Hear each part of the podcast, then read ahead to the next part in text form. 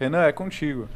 Meus queridos amigos, sob o olhar auspicioso e sempre vigilante de nosso rachadinho Mônaco, Alessandro Mônaco, iniciamos aqui mais este MBL News, desta vez comigo de volta aqui nesta bancada após uma viagem a Brasília, onde sim eu tenho fofoca. Ah, eu vim, assim, vou até falar, é, tá tendo uma treta aqui no MBL, tá? Eu vou abrir aqui a treta com meu irmão, que inclusive pode cortar pra ele ali, está hoje presente aí pelo menos por alguns minutos. É, eu vou, eu vou, eu vou dar esse prazer a vocês de me ter um pouco. Só os ares Por alguns da minutos, presença. depois eu vou pra casa. Tá, Perfeito. mas o lance é o seguinte, tá? O Alexandre tá bravo porque ele disse que eu estou louco, que eu estou criticando, Puta, eu falo isso há muito tempo. eu estou criticando muito o governo, mais do que Sim, deveria. sim. Mas é o seguinte, Alexandre, eu, eu concordo com você. Eu tô aqui fazendo pública a minha confissão pra gente poder trabalhar em conjunto novamente. Magnífico. Mas o meu problema é o seguinte, eu tento largar, mas o governo não deixa. Cara, eu, eu, eu, entendo, assim, eu entendo sua loucura, porque eu, apesar de não fazer parte mais dessa bancada aqui do MBL News, eu fiz. Eu, eu fundei o MBL News, né, em 2017, quando isso aqui era só mato, né? Quando era realmente. Era a gente usava uma coisa Nossa, era ridícula, muito mas era primitivo. muito raiz. E desde o primeiro dia a gente alertava para os problemas que poderiam existir se o Bolsonaro ganhar. E infelizmente, não felizmente, esses problemas estão acontecendo. Então eu entendo, porque é aquela coisa de puta que pariu, a gente avisou tanto. Só que assim, não adianta. Tem que tocar o barco. Meu, eu tô mal? Você acha que eu só tô fala- doente? Você Tem tá, que seguir mano, a você vida. tá perturbado. Tem Se eu que te seguir a contasse. Alexandre, mas sabe, eu voltei de Brasília, isso pra, pra galera que tá assistindo, prestem atenção, e descobri que uma menina muito cristã e patriota da ala governo, da ala Bolsonaro, está pegando um inimigo dela da ala PSL. Nossa, mas então você traz fofocas mesmo. É Fofoca, Não, achei só. que era um eufemismo. Na mas sua é. essência. Vamos fazer Foi aqui o fofoca, programa da massa. feia.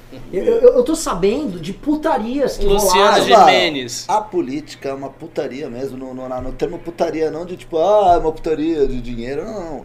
É. Mano, a garota política é foda, velho. É. Desde que eu comecei esse É negócio. todo mundo quando, se comendo, todo mundo cheirando. Mano, quando eu, quando eu entrei na política, eu, eu me sentia assim, meu, eu sou um depravado, né? É. Eu vou ser muito julgado nesse lugar aqui, eu tenho uma vida meio... Política, pessoas todas Meu irmão, eu sou um santo. eu sou um santo. Eu descobri que eu sou um cara mega conservador. Eu cada vez mais me afasto dessa parada política, porque assim, pra ser político tem que ser meio pinel, né, Roda? É verdade. Tem que ser meio Não, pinel. Tem Tem as que ser meio fora do pinel, lugar e Fora do tal. lugar. Dentro do lugar, fora do lugar. então eu não duvido mesmo que você traga fofocas desse tipo. Não, não, assim, eu vou contar, eu vou falar pra vocês. Estive lá em Brasília, tá? Então a gente vai falar de Joyce, né? Mas eu vou comentar assim da suspensão. Eu, eu para provocar os mínimos, de novo, Renan com discurso de ódio, mas eu resolvi fazer o seguinte: onde eu vou ficar? Eu tava lá no Congresso, podia ficar no gabinete do Kim. Não, eu fiquei exatamente ao lado da sala de reunião onde eles estavam fazendo aquelas reuniões deles lá, delegados do PSL, é. E fiquei cerca de duas horas lá, só pra ficar vendo eles indo e voltando, indo e voltando. Tem um deles que é o Márcio Labre, que ele me desafiou pra um debate. Lá? Lá- Não, Lá lá, na- ele me desafiou na internet. Ah, tá. Ele falou, você não sabe nada de economia, porque eu falei que ele não faz economia no gabinete. E aí ele ficava olhando assim, né, meio atarantado. Aí, tipo, passava andando, correndo, aquela Carol Detone, Felipe Barros, sim, sim. Carla Zambelli. Ah! Eles estavam tentando pegar a volta pro Eduardo, aí voltava correndo. E você lá, o Renan de Botuca. E ela conversando, Rindo de todo mundo. lá tal. Assim, vivendo junto com eles aquele drama. Claro, a O pessoal não intensidade ficou do com momento. raiva de você lá? Não viram que você tava lá e se Não, o príncipe, por exemplo, não me cumprimenta mais. O que eu fico Sério? preocupado, porque ele é uma pessoa, sim, ele é um príncipe. Ele deveria ter um tipo de, oh, sabe? A devida. Né, Ah, é, a liturgia é, é príncipe sangue. que vira deputado. É. Isso é príncipe. príncipe. Mas não é? O cara acabou de abrir as É, pernas é engraçado que assim- Pelo amor de Deus. O príncipe, eu não sei porquê, né? Porque é, quando né, ele era até de certa forma tratado de forma com uma chacota, né? A gente deu espaço aqui pra ele. No congresso do MBL. Uma várias ele claro. N congressos, é. aqui no MBL News e tal.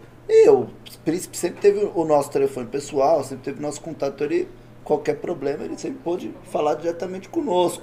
Inclusive, o que a gente já falou aqui a favor da causa monárquica, aqui, Sim. uma série de vezes. Ah. Então, estranho essa atitude dele, né?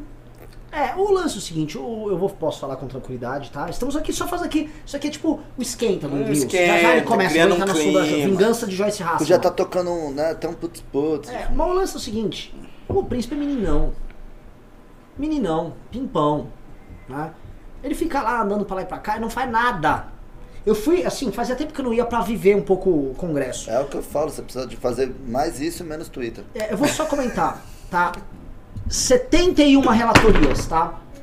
Um bom deputado, eu, vou- eu não vou falar o nome quem é o deputado que tem 71. Quem botar aqui quem é o cara que tem 71 relatorias, eu vou já, opa, tá? Um bom deputado tem, tipo, 15 belas relatorias. Puta trabalho. Um, um deputado esperto, às vezes, tem uma relatoria que faz a vida Só dele. que é a, a É, uma relatoria de uma PEC do teto. Sim, fala- né? Agora, tem uns malucos que, que além de economizar no gabinete, ele tem 71! Mas você tá falando no plural, tem outros que também tem esse? Não, eu fui atrás, assim, 71 é só um. Só um. Só um. Mas houve já na história do Não parlamento? sei, aí a gente tem que levantar a estatística. Seria É legal. um maluco que ele fica andando pra lá e pra lá, tem tema, eu quero. Já Essa, me essa tem. voz eu conheço. É, Pode eu ser, já eu, eu, voz. quero, um- não quero viver. Esse deputado. Aí eu fui tentar checar os outros, né? Os relatórios dos outros. O do príncipe é, é tipo, eu não, em respeito à realeza, aos Olheira e Bragança, eu não vou falar quanto. E esses caras do PSL, praticamente nada. Praticamente nada. A produção legislativa deles é um vexame. Um vexame. E aí eu fico olhando, porque é a sua crítica aqui, Alexandre. Quantas relatorias, quantos trabalhos bem feitos? A gente não tá falando assim, porra, a gente tá falando de reforma da Previdência no governo É que federal. venho falando. O Holliday foi relator da reforma da Previdência em São Paulo e passou. É, é. O, É, o- esse deputado, eu vou falar quem é, tá? Esse deputado chama Kim Kataguiri, maluco, vai morrer cedo, não tem uma vida muito longa. Aproveitem enquanto vocês têm. Aproveitem. 71 relatorias pulando de comissão pra lá e pra cá. Aí eu fui entender por que, que ele faz no gabinete dele. Até pra se tiver. é, a gente tem hater assistindo, né? E assim, ó. O, o Alessandro Mônaco, vai doar sim. Vai doar, vai ter grana tua aqui sim. É óbvio, né? É, ele tem que mandar todo o dinheiro dele pra gente. Obrigação. É tudo Racha que aí o seu salário, né? E aqui é tão transparente que a rachadinha é. É público. O Phelps já mandou aqui o recado pra, pra, pra, pra turma virgem lá. Printa mais, otário. Já mandou 50 reais. ah, que, que, que que rola? Mas é, é que assim, vocês vocês entraram nessas coisas. Eu tô sabendo agora que existe um. Eu vi uma thread, né? É, Às vezes esses cânceres chegam pra mim, eu tento me afastar, mas aparentemente existe uma parada entre Renova, Novo, MBL, Hulk. Que é, É uma teia. Malandro, eu tentei entender o que o cara tava falando, velho. Eu, mano, a galera, as pessoas piraram. Ou as pessoas piraram, ou é realmente tá pingando dinheiro bom. Assim, é, é uma das duas. Tipo assim, porque se não pinga dinheiro pra esses caras que criam essas teorias, eles estão malucos. Porque o cara realmente ele cria uma teoria e ele tá acreditando no negócio. Muita E- gente e, assim, acredita, viu? Na a, maluquice. a gente, né, onde a gente tá aqui e sabendo como funciona o nosso sistema, a gente olha pra aquilo ali e fala, "Mano, isso é um absurdo, né? Mas o cara, eles, eles, tão, eles realmente acreditam e eles ficam tentando entender como funciona quando a gente sabe o quão simples é o funcionamento aqui. Agora, ou, ou é grana. As duas coisas, É, né? Às vezes você tem vontade de teorizar, você já acha É. isso mesmo, ainda dá um Aí dinheiro. você já ganha Ah, pra isso, aí você é, mistura a fome com a vontade de comer. Exato. Perfeito. Mas vamos, ó, estamos falando do mic do sofá ficar mais próximo ou ao menos aumentar o volume dele, o Couto. É, eu vou começar a pauta aqui porque a pauta é a vingança de Joyce. Vai lá. Então eu vou começar na primeira. PSL suspende cinco deputados bolsonaristas e amplia poder da ala pro Bivar. Né? Steven Bol, como eu comecei com vocês, vou fazer o preâmbulo da notícia. Eu estive em Brasília no famoso da liderança couro de pica. Né? Existe aquele termo do Nordeste, inclusive, né? Tá achando que é couro de pica que fica indo e voltando e voltando? Ficou ali, uma hora é Valdir, outra hora é Eduardo, outra hora é Valdir, outra hora é Eduardo, terminou que não é Eduardo, é Valdir. Valdir é o líder deles, isso significa que ele vai dar os direcionamentos, ele vai participar da reunião de líderes. O Holiday pode comentar mais, os líderes têm um poder muito grande Verdade. ali, né? A palavra oficial do partido do presidente da República perante a Câmara dos Deputados, a principal palavra pertence à ala do Bivar. E ponto, tá? O que que aconteceu? Como começo das retaliações, elas serão muitas, o Luciano Bivar já suspendeu cinco deputados bolsonaristas. Né? Carla Zambelli, blá blá blá blá blá. O que representa uma coisa que eu vou jogar aqui pra vocês, tá? A sua suspensão, pra eles, é, não vai representar muita coisa, porque você perde atividade, é, prerrogativas parlamentares. Você pode votar, mas você não pode fazer muita coisa. Eu perguntando pro senhor Fernando Holliday, conhecendo os deputados que foram suspensos ali, vai fazer alguma diferença no mandato deles essa suspensão?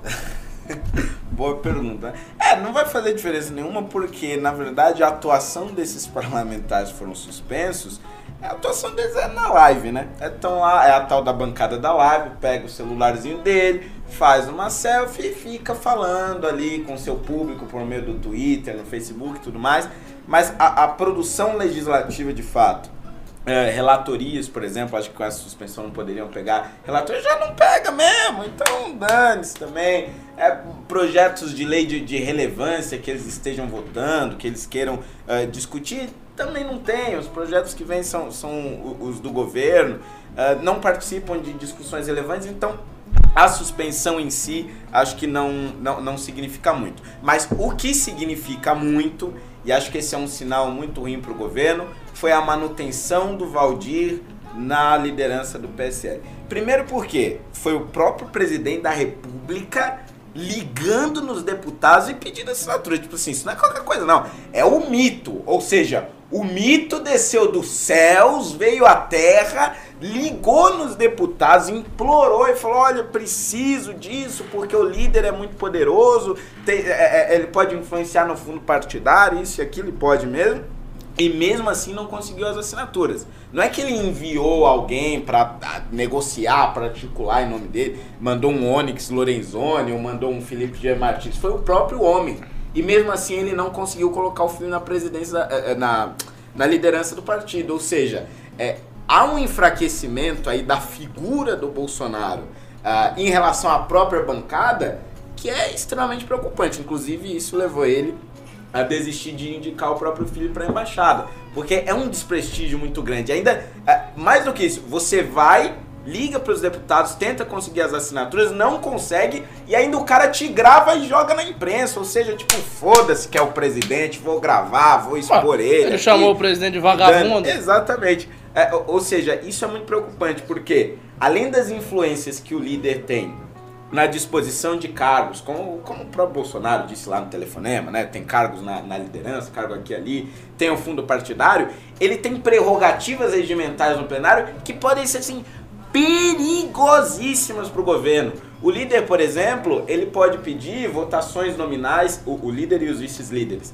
é, podem pedir votação nominal dentro da comissão de projetos uh, uh, importantes para o governo que poderiam passar sem ninguém perceber. Se a oposição ali não fizer um grande escândalo, passa direto. Mas com um líder contrário ao presidente, ele tem mecanismos de obstrução para atrasar a tramitação desses projetos, que assim é, é uma coisa absurda. Então é muito perigoso, é um momento muito crítico para o governo por conta dessa falta de diálogo com a própria bancada por conta desse esvaziamento também da influência dele sobre os deputados. A, a, grosso modo, óbvio, respeitando a escala, é como você ter um presidente de congresso contra o, o presidente da é, República, né? Exatamente. Você tem um cara que tem uma série de instrumentos ali, regimentais, que podem atrapalhar o governo.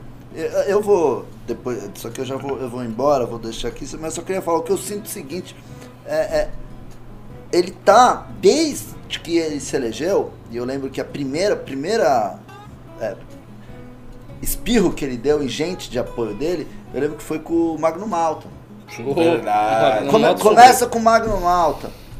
Aí depois, aí vem vindo. Aí começa assim, né, na, na, na cebola de apoiadores. Nossa, bem lembrado. Eles começam, cada hora espirra um, né? E aí, todo esse essa cebola deles, quando espirrava um, apoiava o espirro. Não, é verdade, não apoia o presidente. Frau. Aí, aí chega a hora dos liberais. Tá. Aí, cada hora essa cebola deles vai apoiando o que ele tá fazendo. E justamente é o que a gente sempre criticou, que é essa falta de articulação, de, de ter uma sinergia política. E eles e essa galera sempre apoiando, mas sempre diminuindo, diminuindo, diminuindo. Ao passo que agora eles já tá se matando dentro do partido dele. O que eu fico me questionando é, depois dessa guerra que vai ter, porque é, ele pode até vencer. Amanhã, semana que vem, a gente pode ter um cenário onde a ala do Bolsonaro ganhou dentro. Mas guerra civil nunca é bom. Na secessão americana, quando houve a guerra entre os confederados e a União, a União ganhou, o lado correto ganhou. Agora, foi bom para os Estados Unidos? Não foi bom para os Estados Unidos. Nenhuma guerra civil é bom. Então, não tem vencedor numa história dessa. Só que aí eu penso, depois da- dessa briga do PSL, qual é o próximo passo? Quem é o próximo que eles vão brigar? Então, é impressionante como. E outra coisa, eles estão internamente brigando. Eu, eu gosto de fazer essas analogias. Eu sei dizer, eles estão ali no castelo deles. Dentro da corte, eles estão se matando, se esfaqueando, tá pegando fogo ali embaixo. E eles estão mandando o exército atacar as outras vilas. Eles não conseguem nem resolver os problemas internos. Parar e falar, gente, a gente tem que achar, chegar num equilíbrio nessa- nisso aqui, nessa nossa administração. Não, é guerra total o dia inteiro, toda hora. Eles não. É belicoso. É a- dizem que é a estratégia do, do, do Pitbull, né, do Carlos Bolsonaro, que é ficar. É uma estratégia. É, vai pro pau e ponto. Não tá parecendo E é pau dentro e é pau fora. E ali tipo, é- adora pau, né? Exato. É, eu tô indo, gente. Muito obrigado. Calma aí, que um pimba aí pra você. Salsicha, calma aí, que É, tem pimba é, pra você, ó. Free Sessomoram pimbou cincão. Ó, salve Salsicha, antigo rei do MBL. Salve Alessandra, novo rei. Vida longa aos reis. Você viu? Eu, eu como igual aquele papa que soube sair. Exatamente. É, o Salsicha é o 16. rei emérito É, do então eu MBL. falei, não, é hora de outros reinarem, entendeu? É, me recolhi nas montanhas, entendeu? Fico olhando a Olha, MBL de, do- do de- Duque de Mônaco. Gente, eu vou, eu vou ser bem sincero, tá? Aqui pros no, pra quem tá é, nos assistindo. Por que que- Gente, sinceramente, eu, os garotos sabem, eu, não, eu, eu já não era muito ligado à ala política do movimento.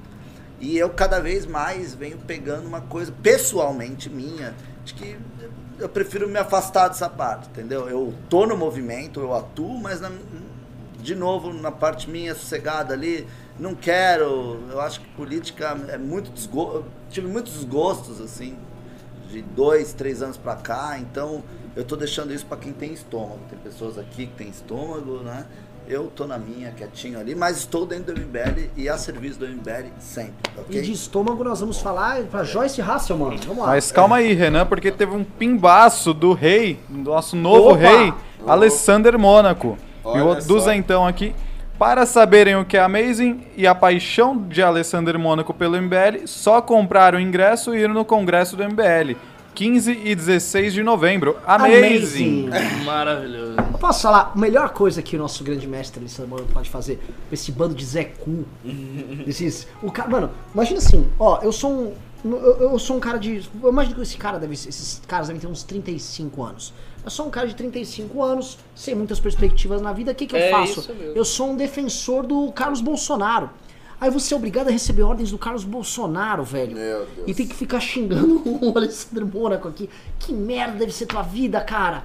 Que, Que merda. merda. deve ser tua vida. Que assim- Receber ordem do Carlos Bolsonaro. É. né? Tipo, você olha o Carlos, você sente. Da picada. Esse cara vai mandar em mim. É? E manda mesmo. E manda, não, olha, é, não é olha. democrático, é manda. Acabou. Manda. Aí você é obrigado a você, tipo assim, você monta um perfil falso e passa o dia inteiro Uhum. peidando numa cadeira, né? Tipo, com cheetos na barriga, falando, tipo, caralho, acho que o Carlos Bolsonaro tá com um plano novo, né?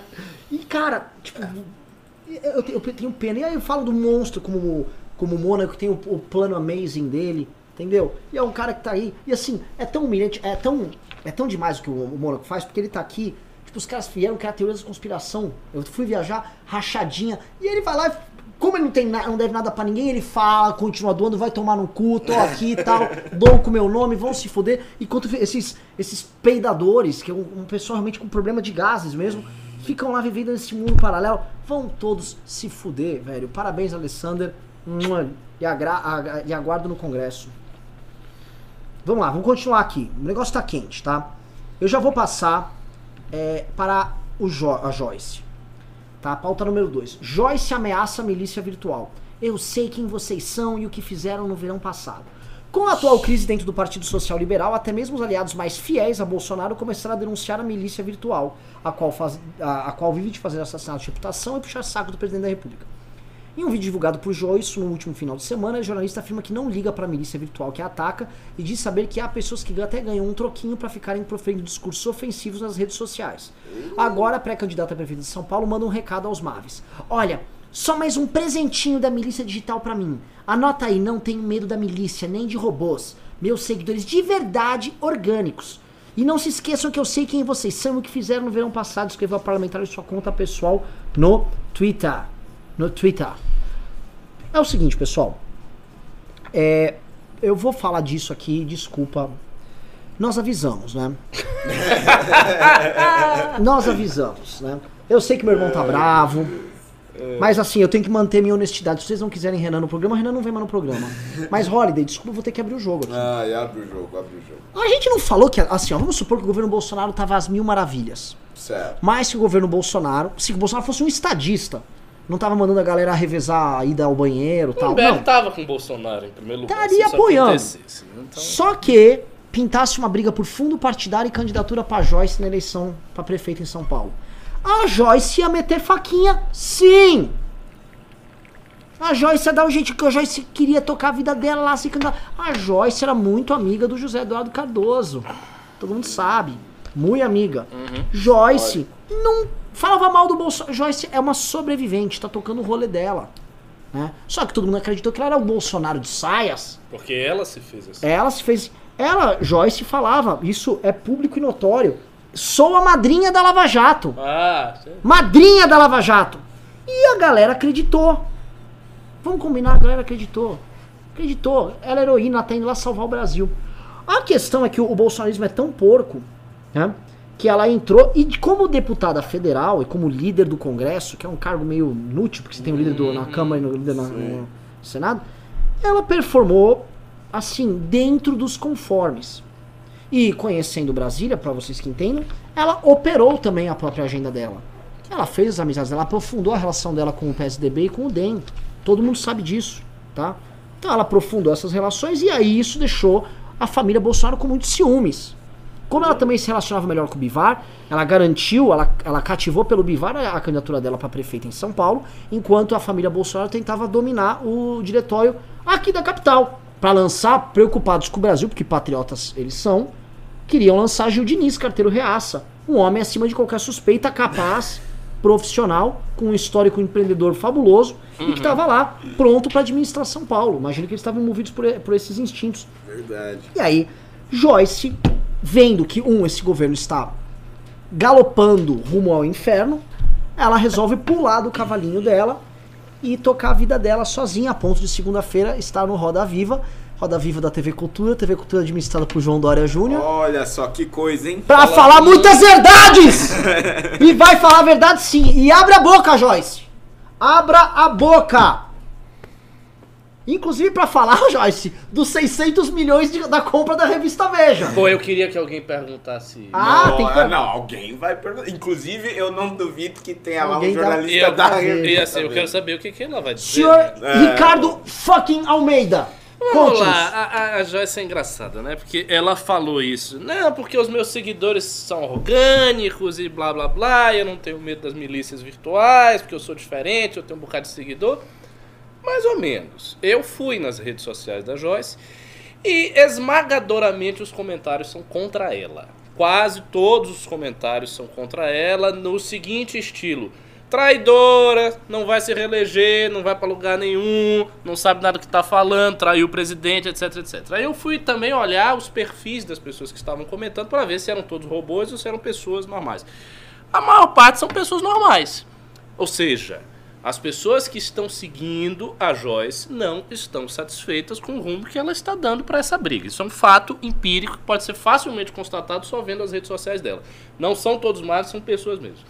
E por que, que isso acontece? Porque a Joyce nunca fez aquilo que o MBL começou a fazer, né, e sofreu para fazer, aquilo que o Novo fez lá atrás, que é buscar um público próprio que siga ela mesma pelo que ela é. Não é bem assim. A Joyce surfou na onda da direita. E mais do que surfar na onda da direita, o que todo mundo fez, porque assim a direita é um movimento histórico unitário, ela especificamente se acoplou o máximo que podia com Jair Bolsonaro, Bolsonaro, Bolsonaro Palácio. É- Era esse o discurso dela Colou em cima. colou em cima. E agora ela tá meio que presa a isso aí quando a gente fala dos seus eleitores, dos seus seguidores. Por outro lado, como mas- ela mas só um construiu. rápido que Tá. no segundo turno ela já se aproximou mais do Dória, né? E só levamos levantando É o que eu aqui ia que estamos prosseguir. quase batendo 800 pessoas e eu quero 900 hoje. Opa! É o que eu Eu quero! Ninguém bate esse trio. Pois é, então, como ela fez um trabalho político depois, começou a construir um trabalho político mais interessante, ela vai ter uma saída para isto, né? Ela se capitalizou com Dória, com Rodrigo Maia, então ela sabe se mover ali no tabuleiro da política. Mas eu tenho, eu, eu tenho sérias dúvidas quanto ao desfecho de toda essa briga. Porque a gente também não deve desprezar a capacidade dos bolsonaristas de brigarem. Eles são bastante hábeis na briga. Eles brigaram com os, os militares, eles ganharam. Quando eles brigaram com os militares, eles ganharam. E eu lembro bem que havia todo aquele bafafá de que ah, eles brigaram com os militares, ah, Lavete, os militares vão fazer isso, os militares vão girar a mesa, os militares... Não, não fizeram. Os militares ficaram quietos no final das contas. E hoje você nem ouve falar de militar. Você não vê. Você pega assim o noticiário dos militares, 830. você não ouve nada. Você não vê uma declaração, por exemplo, cadê General Mourão? General Mourão toda hora tinha uma declaração É que dava pra... Cadê? Você já ouviu? é. General Mourão? Alguém Sumiu. ouviu? Sumiu, sumiu, né? Aí teve esse, esse primeiro dado. Aí depois, é, essa coisa, ah, os, os liberais, papapá, Lava Jato, papapá. Cadê a Lava Jato? Sérgio Moro também não fala nada. Lava Jato está de mãos atadas, ele meteu o PGR lá, tirou o cofre. Ou seja, nessa batalha eles entraram e ganharam. Eles estão de fato entrando em batalhas e ganhando. Desse jeito louco, caótico, de gerar notícia em tudo que é canto, de produzir toda essa confusão, este caos. Mas este pessoal Olavete, eh, que é o do- hoje o núcleo que manda completamente, que tem a hegemonia eh, no governo, no executivo, esse pessoal está habituado a lidar com esse caos e eles estão conseguindo atropelar os seus adversários. Talvez, talvez, tenha chegado aí o limite da força deles, mas não sei. Tem que ver qual vai ser o desfecho dessa disputa interna do PSL. Por isso que eu não, eh, não concordo inteiramente com o Alexandre quando ele disse aqui que a, a guerra civil é sempre ruim. É e não é. É ruim porque você gera o- os rancorosos, as pessoas ressentidas que vão querer lhe prejudicar no futuro. Mas se momentaneamente você consegue vencer e a partir daí você tem a hegemonia, você constrói uma força mais solidificada. E é exatamente isso que o Bolsonaro está querendo fazer. Então ele já viu que o PSL é um problema para ele, o, o partido está dividido.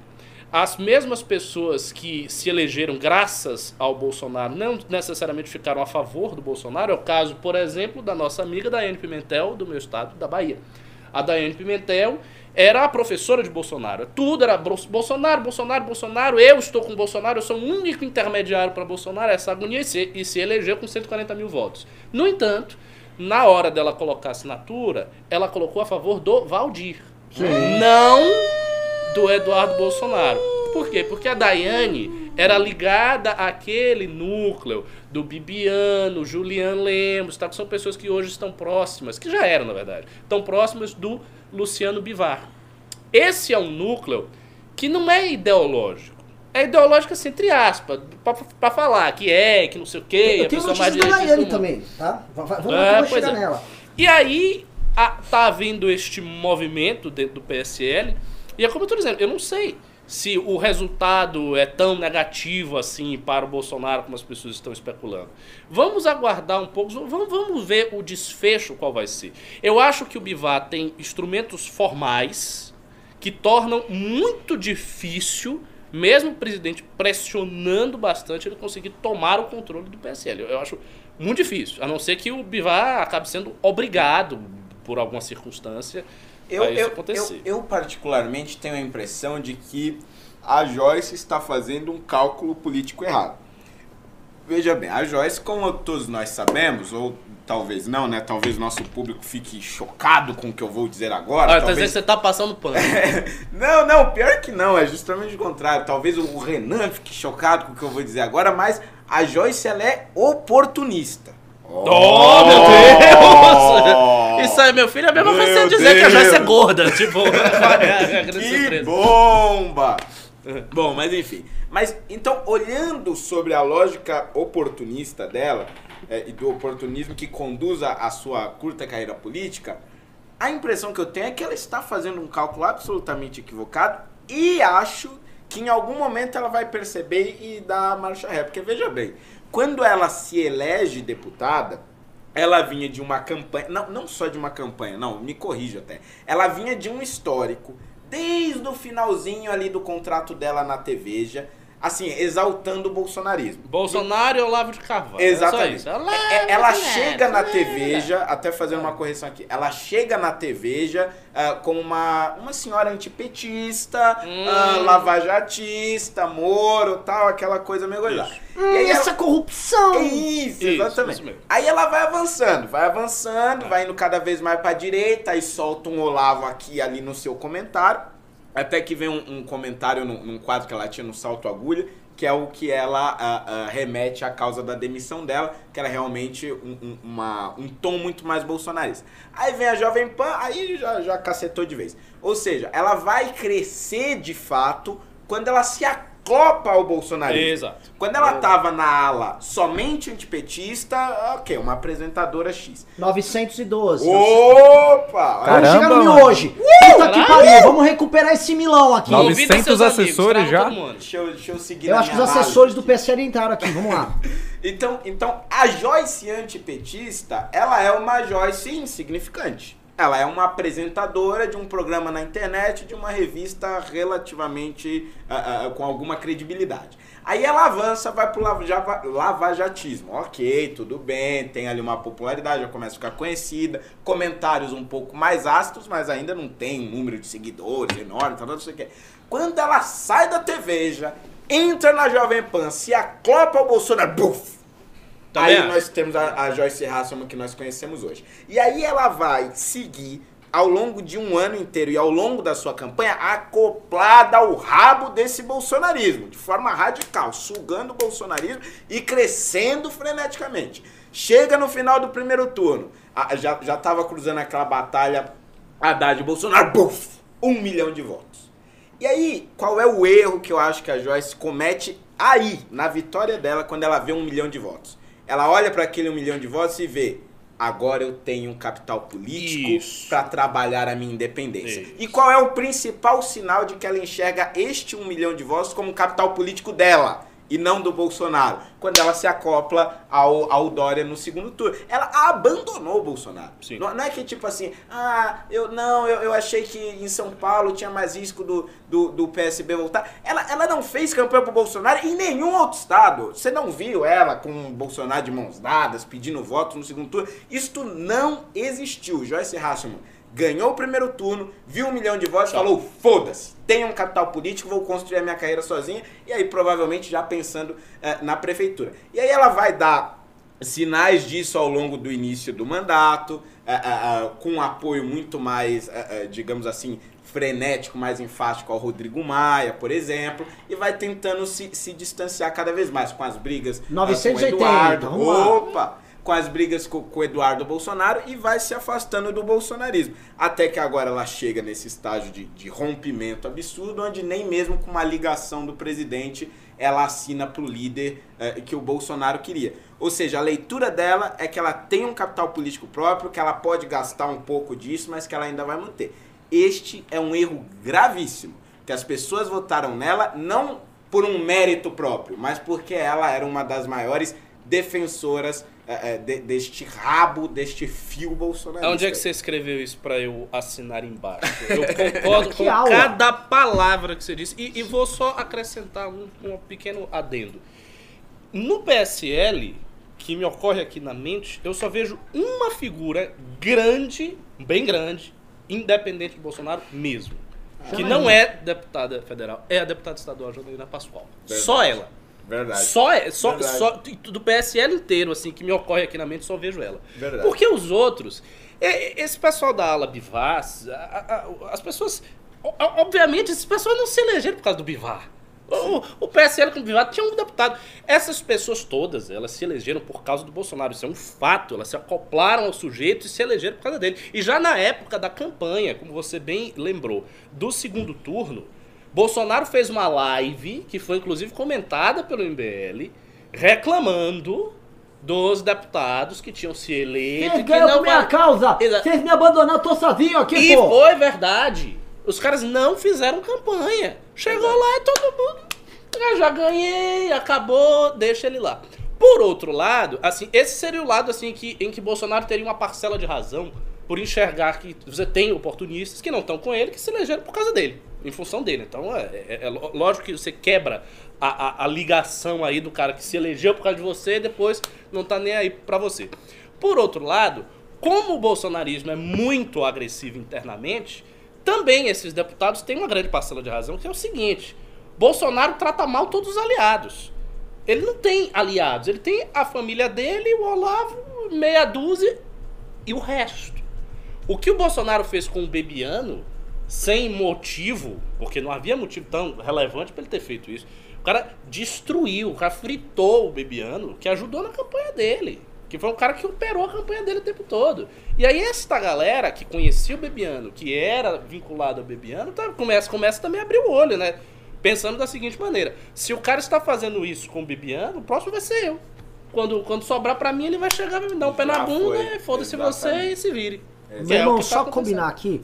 A gente tá em 900 alto, 978, acho que eu bati 985. Me entreguem um mil. Ah, um Me milzinho. entrega um milzinho, vai. E é que falaram que o MBL News tinha acabado. Tava. Então me entreguem um mil. Faz Só o pra seguinte, gente faz tirar o um seguinte. print. Se Só- chegar a mil, você vai contar uma fofoca cabeluda Não, de vou Brasília. contar a fofoca envolvendo sexo. Uia! Oh! Fofoca envolvendo sexo envolvendo patriotas. Nossa senhora! Patriotas- Nossa senhora! Patriotas Patriotas fazendo reprodução fazendo sexual. Né? Que é uma merda, não tinha deixar esses caras se reproduzir. né? Mas tudo bem. É, a Joyce, né? é, assim. Que é, é difícil uma pessoa sensata acreditar numa figura como a Joyce. Assim, eu já, eu já fiz. Uma vez eu participei do TV Veja com ela. E lá eu reparava, ali é, é assim, na platitude, precisa de audiência, de audiência, platitude. E é aquelas conversas que ela tinha muitas fontes, que ela participava da. Ela fala que ela participou da Lava Jato. Que boa par- Participou que como? parte das coisas. Não, nem poderia Ela participar recebia da Lava Jato. que ela recebia informações e repassava. Ela, Meu ela se vendeu também num período, um pouco antes do que o Rodney falou, um pouco antes dela bolsonarizar. Ela era de Curitiba. É, ela escreveu um livro sobre o Moro. República de Curitiba. Eu tenho o livro da Joyce. Ah, eu li não. metade do livro da Joyce. Foi um dos piores livros que eu li em toda a minha vida. Livro é muito chato, é muito ruim, muito mal feito. E eu tava lá, que ela, ela lançou o livro, era sobre Moro e tal. Ela É. tinha esse discurso. E ela falava, sou madrinha da Lava Jato, que ela, ela tava tentando colar no que pudesse. Exato. A Joyce, assim, eu acho educativo que os Minions façam com ela, tá? O que eles estão fazendo. E acho educativo que ela faça de volta também. Isso. Que ela conte os podres, porque é o seguinte, ninguém ali presta. Presta atenção que vocês estão me ouvindo. Ninguém ali presta. Todo mundo te enganou, meu irmão. Vou dar um exemplo. Repara o caso. A Janaína tem os votos dela, não tem? A Janaína tem a história dela. O Kim, o Arthur e o Holiday tem os votos dele. Eles têm história. Mil? Mil. Olha só. Milão, meu Deus, deixa eu loucura, tirar um hein? print dessa caralho Ah, aqui. tira o print, senão cai. Tirou o print, não. Tirei print. Ah! Morremos! Tira print aí, Primeira vez que assessor, também. 26. É, não, Estamos chegou a dar um pouco depois, deu uns 3 mil, era tudo hater. Mas, mas aí o programa acabou. Aí ficamos em 200, 300 e estamos aqui, ó. Só assim, as pessoas foram vendo. É.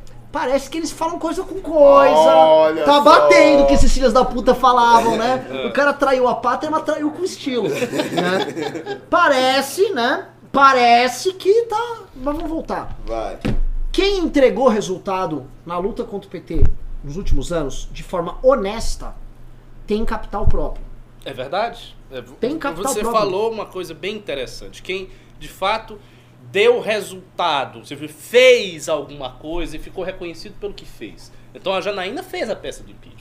Então, A ela tem um Janaína, negócio. em qualquer partido que ela tivesse se candidatado, ela teria tido um patamar O, muito o, o. Holiday e o Kim, eles participaram de todas aquelas manifestações. O Arthur veio depois, mas participou de vários eventos anti-esquerda de, de pau e Sim. foi. pá.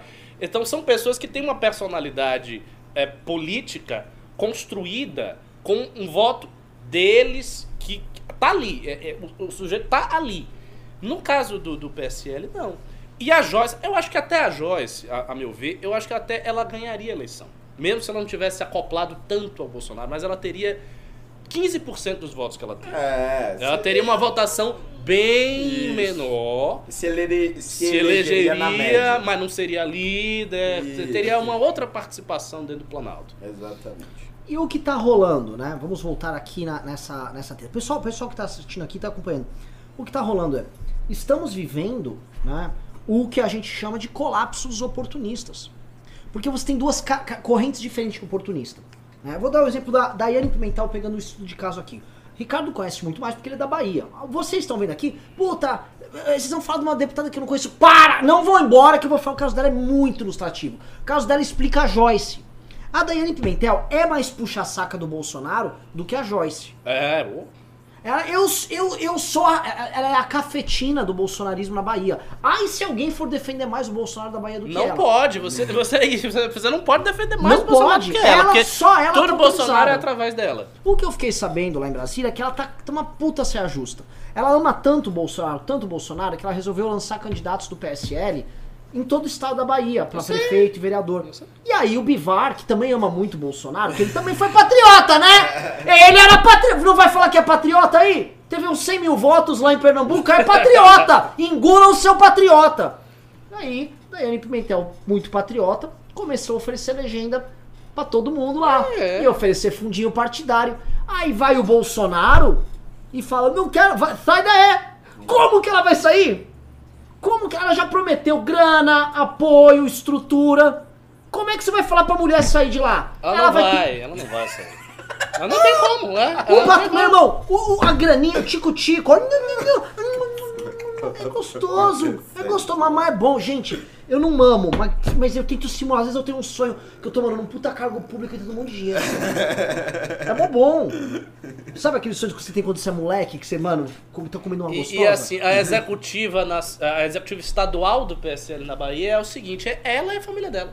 É ela, o marido e apaniguados e pessoas próximas. É, tipo, é um feudo. Um feudo do PSL. Não, ma- mas tem, tem uma Ó, característica- 1042, Oh! hein? Vai que bate 1100. É, tô Oh. subindo, tô subindo. Mas tem uma característica interessante ne- nesses perfis de, de oportunista, que é o seguinte, que é, é um pouco de- desse, de- dessa coisa com a figura do Jair Bolsonaro. Por exemplo, a Joyce. Joyce teve lá a- as fases dela que eu citei aqui e tudo mais, e aí ela chega nessa fase bolsonarista, mas mesmo nesse processo que ela tá tentando agora de, de descolar um pouco, de criar o seu próprio capital político, ela não larga especificamente da figura do Jair.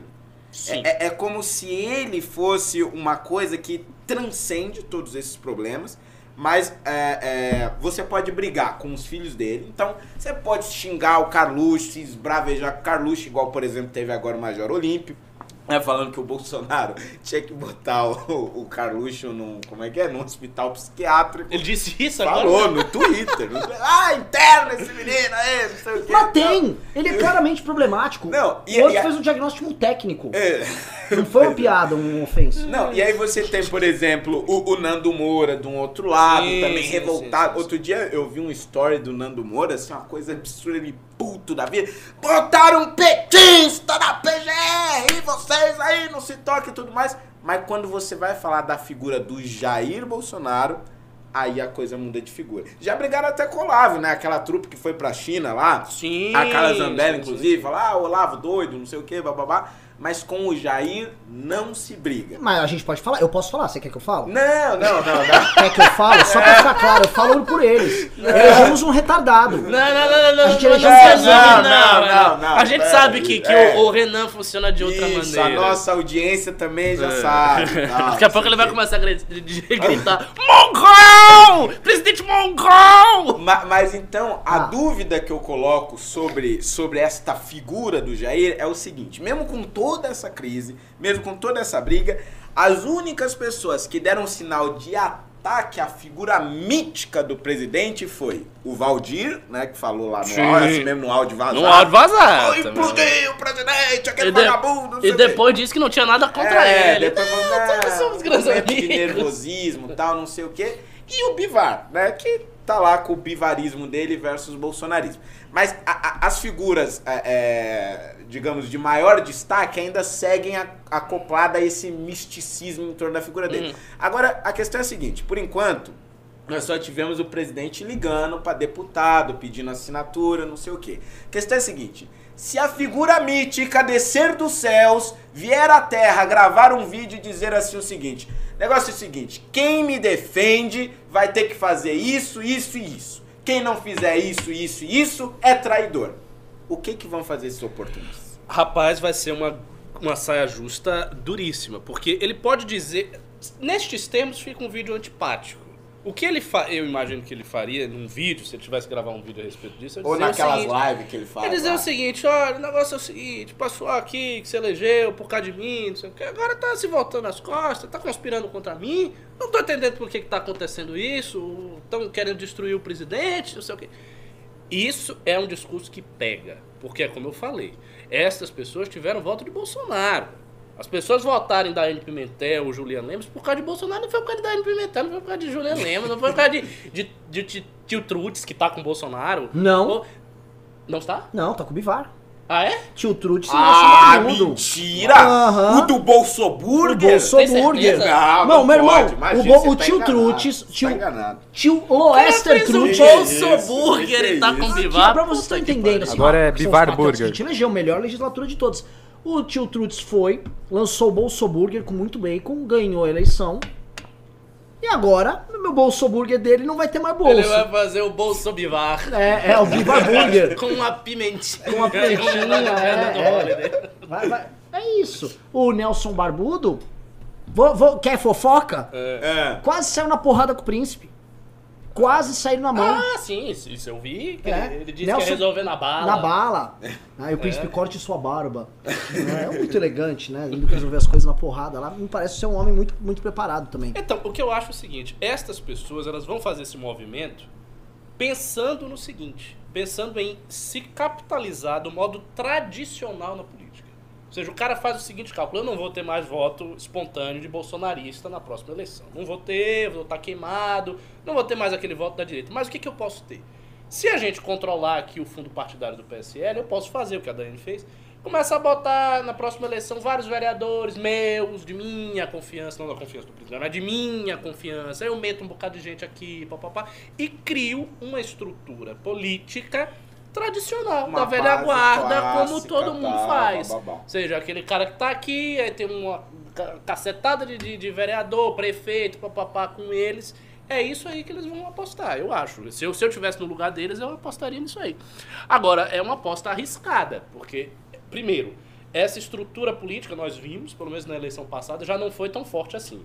Vários candidatos a deputado não conseguiram se eleger com toda a sua imensa estrutura. Lúcio Vieira Lima lá na Bahia, que por causa do PMDB, isso é importantíssimo, Verdade. ga- gastou os tubos de dinheiro Até aquela se- sala de dinheiro dele lá. e não se elegeu. Não, imagina, o presidente do Congresso, que era o Eunício Oliveira, não, Não se elegeu. Então, assim, eu não sei até que ponto essa estrutura está garantindo próximas eleições. Vai depender dos ventos históricos. Mas é a única coisa que resta alguém que tá persuadido a entrar Agora, lá dividido com o É, Bolsonaro. vou vou dar um exemplo, tio Trutz. Né? Vamos pegar, pra vocês entenderem. Eu tô chocado. Quem é, é tio Trutz, Nelson Barbudo, Joyce Hasselman, Isso, Agora- Daiane Pimentel. Eu tinha visto o tio Trutz Deus, numa lista que ele tava com o Eduardo. Não, Você não, o tio Trutz estava na lista do outro então, de- deve ter me equivocado. É. O, que tá- o que que rola? Ali é o seguinte, meus queridos amiguinhos que estão assistindo aqui. Quase bate, gente quase bateu 1.100. Chegou a Olha. bater 1.097. Ah! Tá 1.095, vamos ver. Ô, mais cinco, Ô, só mais gente, cinco. chama um, os dois, três, três quatro, cinco. amigos. Chama, joga no grupo da família, vai, link só aí. Joga aí no. Facebook, joga É, é. É o seguinte, é, essa turma percebeu que a onda Bolsonaro começa a refrear bastante. É, também tem isso. Ah, existe um cálculo político que todo mundo ali faz, é o seguinte, eu tenho muito dinheiro no PSL, tenho um Bivar brigando pra me dar dinheiro, e eu tenho um Bolsonaro. Porque essa briga, ela é pretérita a- aos três meses de acordão. Porque, aliás, você viu no MBL antes. Tem acordão, 1102. Ô! Ninguém dá bola pra Que essa que é isso, hein? Ninguém dá bola pra essa Mano, não vai caber essa galera na Kombi, Não vai, velho. gente, nossa combinha aí tá, não vai estar tá reando o pneu já. Mas o Alessandro Mônaco compra um ônibus. Compra um ônibus. Isso, amazing! boa. Amazing! Eu vi até viado aqui, amazing! Perua! É o seguinte, o. o até nem, ah, o cálculo deles, é, essas brigas elas já são anteriores. Essa briga já tava rolando lá pra abril, maio, essa treta. Isso é anterior ao acordão, isso é anterior ao desgaste do Bolsonaro. E vejam só que interessante, porque tem gente aqui do Brasil inteiro. Deve ter Minion assistindo. Você foi enganado. A Dani Pimentel fez manifestação lá, lá na praia, lá, lá em Salvador, pro Bolsonaro. E ela tava botando ó, nha, nha, nha, nha, nha, nha, na- no bumbum patriota dele. O que, que rolou? O tio Trutes, o Nelson Barbudo, a Joyce, com o boneco da Joyce dela nas manifestações, tava todo mundo lá, tava todo mundo lá no dia 26. Todo mundo. E era assim, meu presidente é a minha É, vida. PSL deitou grana na manifestação. Plá, ó, nota sobre nota. Talvez até em bitcoins, né, Joyce? E aí? O que, que rolou? Essa treta já era anterior. Esses caras já estavam manjando que esse governo tá, tá enganando um pouco. Isso aqui não vai rolar por muito tempo. Conforme eles foram sentindo a onda e conforme pintou o acordão e a desmoralização do bolsonarismo, aí acentuou o processo. E a, e a chegada das eleições municipais obrigou todo mundo a tomar decisão. Isso aqui foi uma decisão política, clara, a meu ver. Uma decisão que já estava sendo desenhada antes. Uma decisão que já estava sendo antecipada. Uma decisão que também. o- outro ponto a levantar. A forma como foi tratado o Bebiano, o Julien, o Frota, já demonstrou pra esses oportunistas, tipo. Hum. É. Porque o Frota. Isso pegou. Isso Vamos pegou. lembrar, o Frota queria o tratou- Ancine. O Frota queria pegar aquele, aquele é, advogado que tentou roubar a marca do MBL e colocar na Ancine. Não conseguiu. E aí o Frota falou, cara, que porra é essa? Eu tô aqui, eu vou dar minha ma- mamada patriótica e tal. e não conseguiu. E isso vai se repetindo com os outros caras. O Julien negociou cargos pra poder votar na Previdência. E foi gravado, foi grampeado. Quem grampeou o Julien? Pois é. Então, essa putaria de grampo que tá tendo agora, será que também não é resposta ao que rolou antes? Ricardo Almeida. to- é isso, você falou do grava. Ali é o seguinte, todo mundo grava todo mundo. É, impre- É, não, impressionante. falta você não ética. tem nenhum tipo de norma de convivência política que as pessoas não se gravam. Não, elas gravam, um um grava o outro. Numa situação de suspicácia total, de todo mundo contra todo mundo, fica muito difícil você fazer até cálculos baseados em estabilidade. Porque os cálculos políticos todos são baseados em estabilidade. Isso, isso é algo fundamental. Se uma pessoa faz cálculos políticos, ela precisa ter um mínimo de estabilidade, assim, ver o cenário mais ou menos estável para ela fazer o cálculo. Se eu fizer isso, vai acontecer isso, vai acontecer isso. Se eu fizer isso, vai acontecer isso e aquilo. No caso é, do bolsonarismo, quando ele não dá estabilidade, os cálculos eles não são é, de, é, de- de longo prazo ou de médio prazo, eles são de curtíssimo prazo. Aí a pessoa vê a circunstância e vê o que vai fazer. Como é a circunstância hoje? É isso? É entre eu fico com a figura de Bolsonaro ou eu fico com o dinheiro do PSL? O pessoal vai preferir, esse, essa galera vai preferir ficar com o dinheiro do PSL e não ficar com a figura do Bolsonaro. Ainda assim, é como eu falei nos news anteriores, eu acho que o movimento de Bolsonaro querer um novo partido é um movimento para política de longo prazo. Isso eu acho um movimento inteligente, se ele conseguir sair aí da, da- das tretas todas com, com o Bivar. Holiday?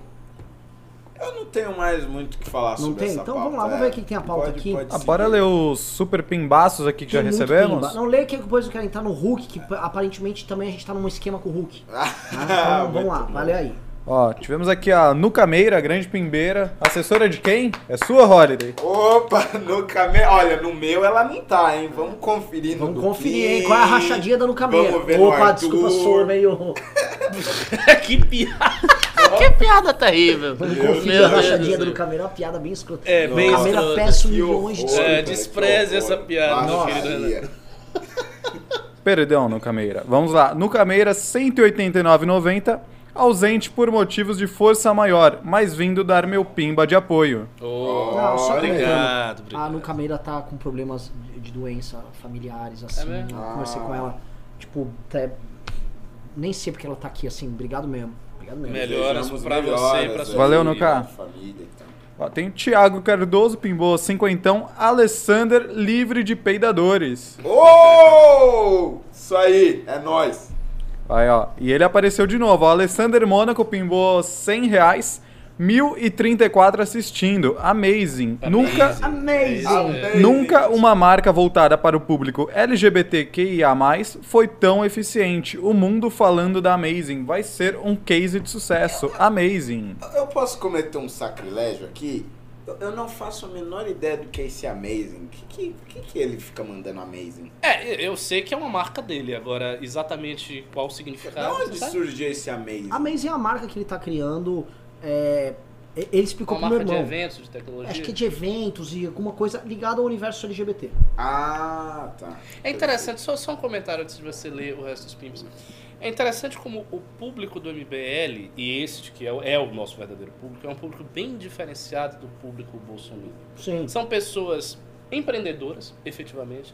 São pessoas que têm uma vida real, uma vida, são pessoas normais, que vivem, são felizes, que têm uma vida real, que não fica lá na internet o tempo inteiro, só faz isso. É um outro perfil de gente. É um perfil sem o, o- o ressentimento, a, a- sabe? A doença mental do cara que é um, um- um- vidrado ideológico e que fica ali só querendo atacar todo mundo. É muito diferente a, a- a mentalidade das pessoas. A gente vê isso também nos congressos estaduais, no Congresso Nacional. É outra galera, é outra vibe. Sim. É isso aí. E o Holiday, ele falou no primeiro Pimba, se quiser conhecer o Amazing, vai no congresso. Ah, verdade, verdade. Aí, e aqui mais um, um pimbaço aqui da Maria Lemos, pimbou 100 reais. Sextou, manda o cardão de débito. Beijos, meninos. É, isso aí. Aí pode seguir, Renan. Depois vamos a lá, gente continua. vamos falar o seguinte da pesquisa que saiu, tá? Pesquisa Veja FSB, Huck empata com Bolsonaro e derrota Haddad no segundo turno. O apresentador de TV Luciano Huck não se coloca como candidato a presidente da República e não é filiado a nenhum partido. No entanto, é militante de movimento de renovação política como Renova BR agora. Blá, blá, blá, blá, blá, blá, blá. No primeiro turno, tá com ele e Sérgio Moro. Bolsonaro 24%, Moro 17%, Huck 15%, Haddad 14%, Ciro 10%, Amoedo 4%, João Dória bombando 3%. Tá? Segundo Geraldo. turno, Bolsonaro contra Lula, Bolsonaro ganha de 46 a 38. Bolsonaro contra Dória, Bolsonaro ganha de 46 a 26. Bolsonaro contra Huck, Bolsonaro ganha de 43 a 39, já tá grudadinho. E Bolsonaro contra Haddad, Bolsonaro ganha de 47 a 34, com uma folga maior.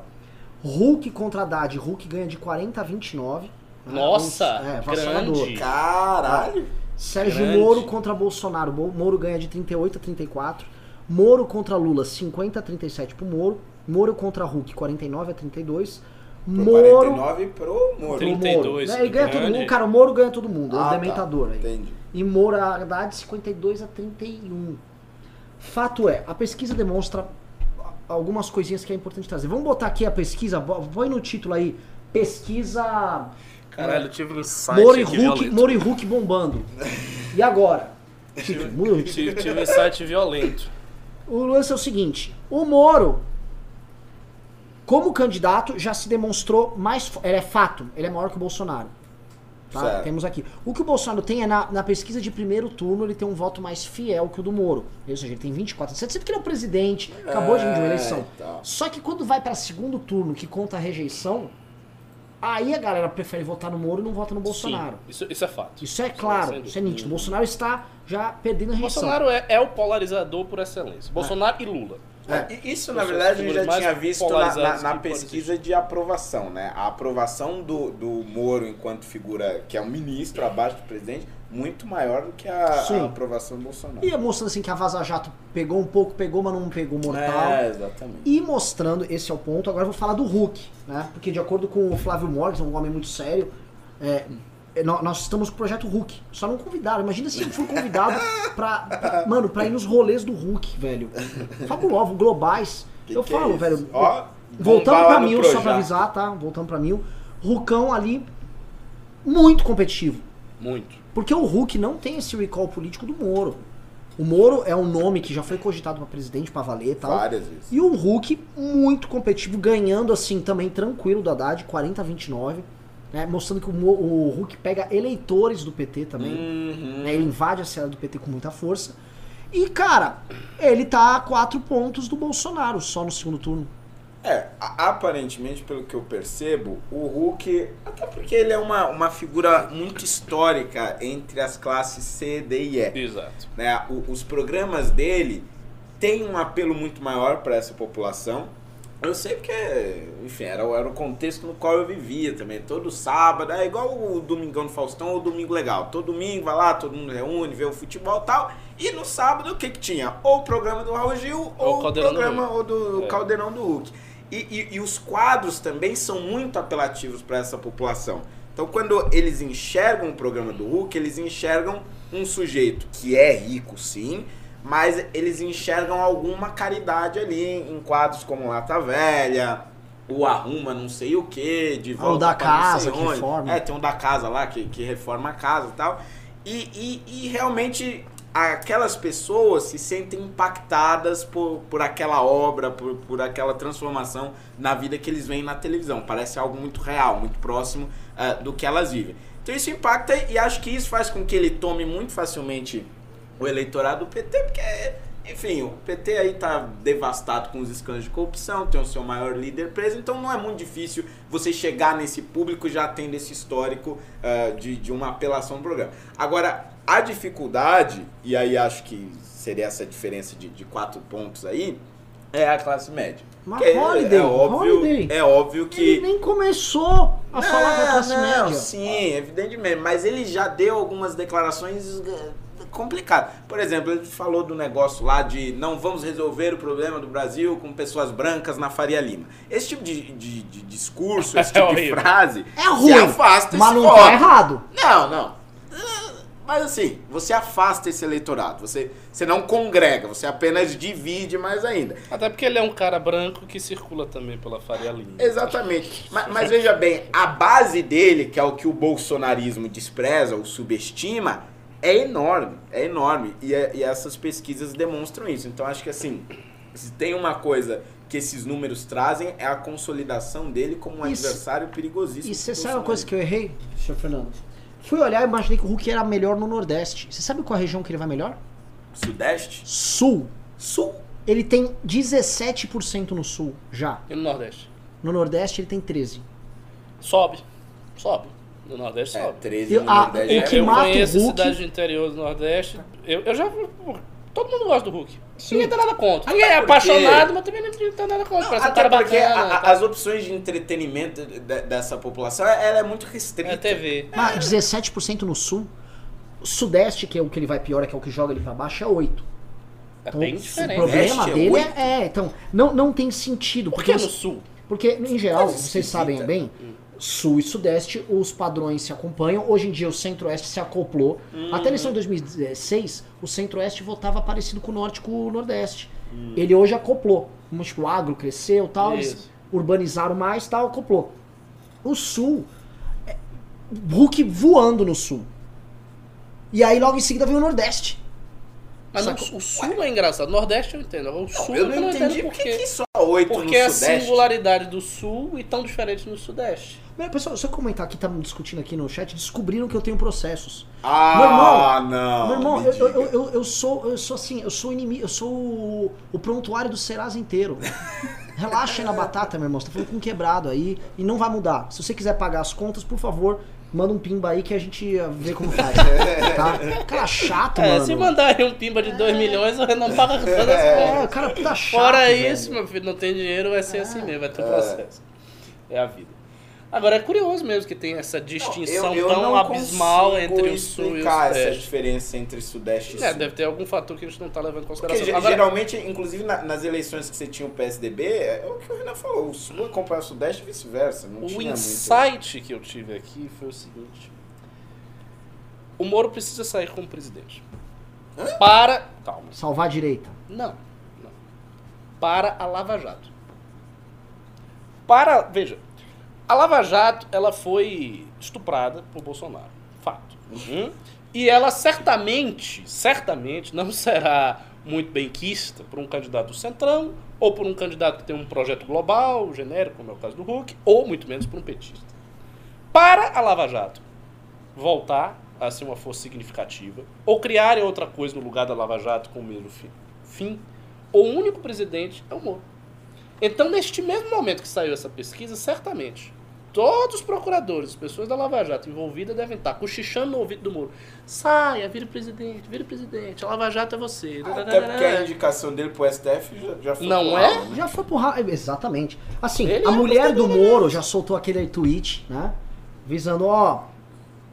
Né, quem é- não é se valorizado, que quem não se valoriza vai É. embora. Depois ela disse, não, não tem nada a ver, blá, blá, blá, mas... É, não, né? Não- se não- bem não que se assim, sabe, né? é ela que fica alimentando de minionzice ali o Moro, tá? Moro que era pra estar no 5 Congresso Nacional do Movimento Brasil Livre, você pode comprar o ingresso com o cupom RENAIS, tá? Qual é o site, Renan?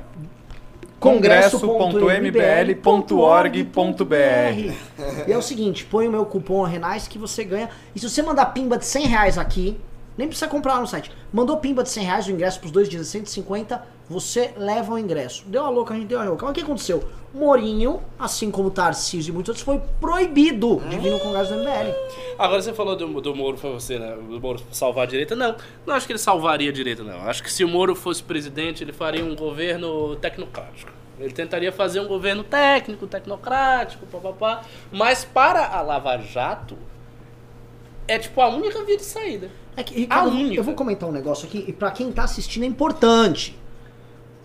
Há uma mudança clara. A, a vitória do Hulk, do Moro e do Bolsonaro sobre o candidato PT demonstra que aquele padrão que a gente teve até 2014, das vitórias petistas, o Brasil rachado, isso tá cada vez fragmentando. O PT demonstra que o PT está perdendo para vários modelos de candidatos Vá- diferentes. Muito interessante. São vários Verdade. modelos de candidatura Verdade. diferentes.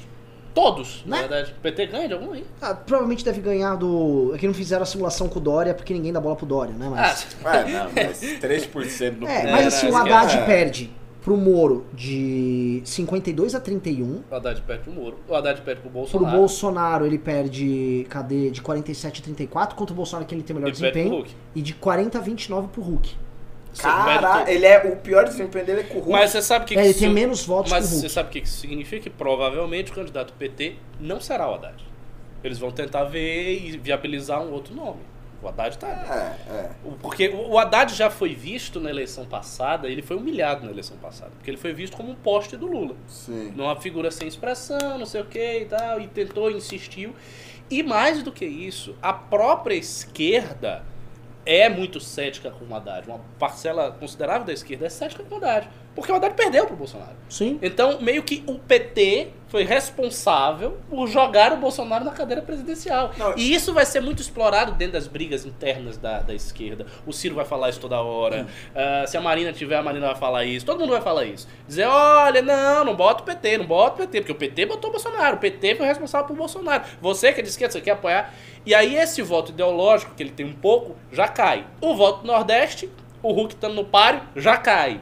Ou seja, as duas bases, Sim. elas emagrecem. Não, Até tá difícil. E, e tem um aspecto interessante aí, é que a esquerda, ela não consegue formar uma liderança ah, ah, ah, que seja capaz de concorrer com esses nomes. Por exemplo, o Ciro, que se esperava ah, ah, que ele começasse a crescer, a se firmar, né? Não como tá. uma oposição ao Bolsonaro, ele não tá, não tá conseguindo. A Marina nem se fala, né? Só aparece no ano da eleição. Mas o Ciro, ele não tá conseguindo se firmar. O PT continua preso ao, ao Lula, né? Ah, Preso ao Lula. Piadas de Eu monossentido, Luciano. É Entendeu? monossentido. Preso ao Lula! Porque o Lula está preso! Sabe por quê? O Lula está preso! Vocês sabem por que tem este boneco do Lula na cadeia? Porque ele está na cadeia! Porque. Ah! Não! Luciano Hang tem essa candidatura aí também pra gente avaliar. né? É, Por isso- verdade. Não, não, ma- É. mas uma coisa que é interessante, o PT ele, ele continua preso ao Lula, não consegue formar novas lideranças, nem na prefeitura de São Paulo eles estão conseguindo encontrar um nome, e a- a- os outros partidos de esquerda não estão conseguindo. Então o que está acontecendo? As lideranças que conseguem competir com o Bolsonaro, ou que são nomes, ah, digamos, realmente com capacidade de concorrer às eleições, ou são de direita, ou no máximo São tem de uma tendência ao centro é. Mas assim, não vai muito longe do que isso. O Hulk você tem ali como uma figura do centro, o Moro já entra no campo da centro-direita e você tem o próprio Bolsonaro da direita. Concordo. Então, assim, é- neste a momento. esquerda tá ferrada. Neste momento a esquerda está ferrada, mas não podemos nos esquecer que nós temos ainda mais três anos. Sim, mas tem mais, ó, bem. um, dois, três aninhos de governo Bolsonaro. mas, né? Não, cara, mas mas deixa eu bem, comentar um tá detalhe um aqui. ano da- das eleições Mas, é, municipais. Da municipal. Você tem, é o Sim. seguinte, o- eu não chamaria o, o Moro como um projeto da direita brasileira. Se o Moro sair candidato, ele vai pegar essa histeria de classe média, ele seria um candidato da burocracia do Ministério Público, É, da isso burocracia aí. judiciária. Sim, mas ele Mas passa te- rapa mas nesse eleitorado. Termina Passa. que ele vai ser naturalmente Sim. pressionado pelo tipo de eleitor É, que ele tem. exatamente. Outra coisa, então assim, tem uma vivacidade a candidatura dele. Mas é, eu vejo, posso estar falando besteira, me corrijo, se ele não sair do governo, ele como um homem em queda, assim como a Lava Jato é um Também processo acho. em queda. Ah, sim. O PT também. Eu não tô vendo o PT trazendo um- também, ah, tem nada de novo lá. Sim. Esquerda, Nada de novo. tampouco. Né, zero. A candidatura que tá trazendo esse É o Hulk. é o Hulk.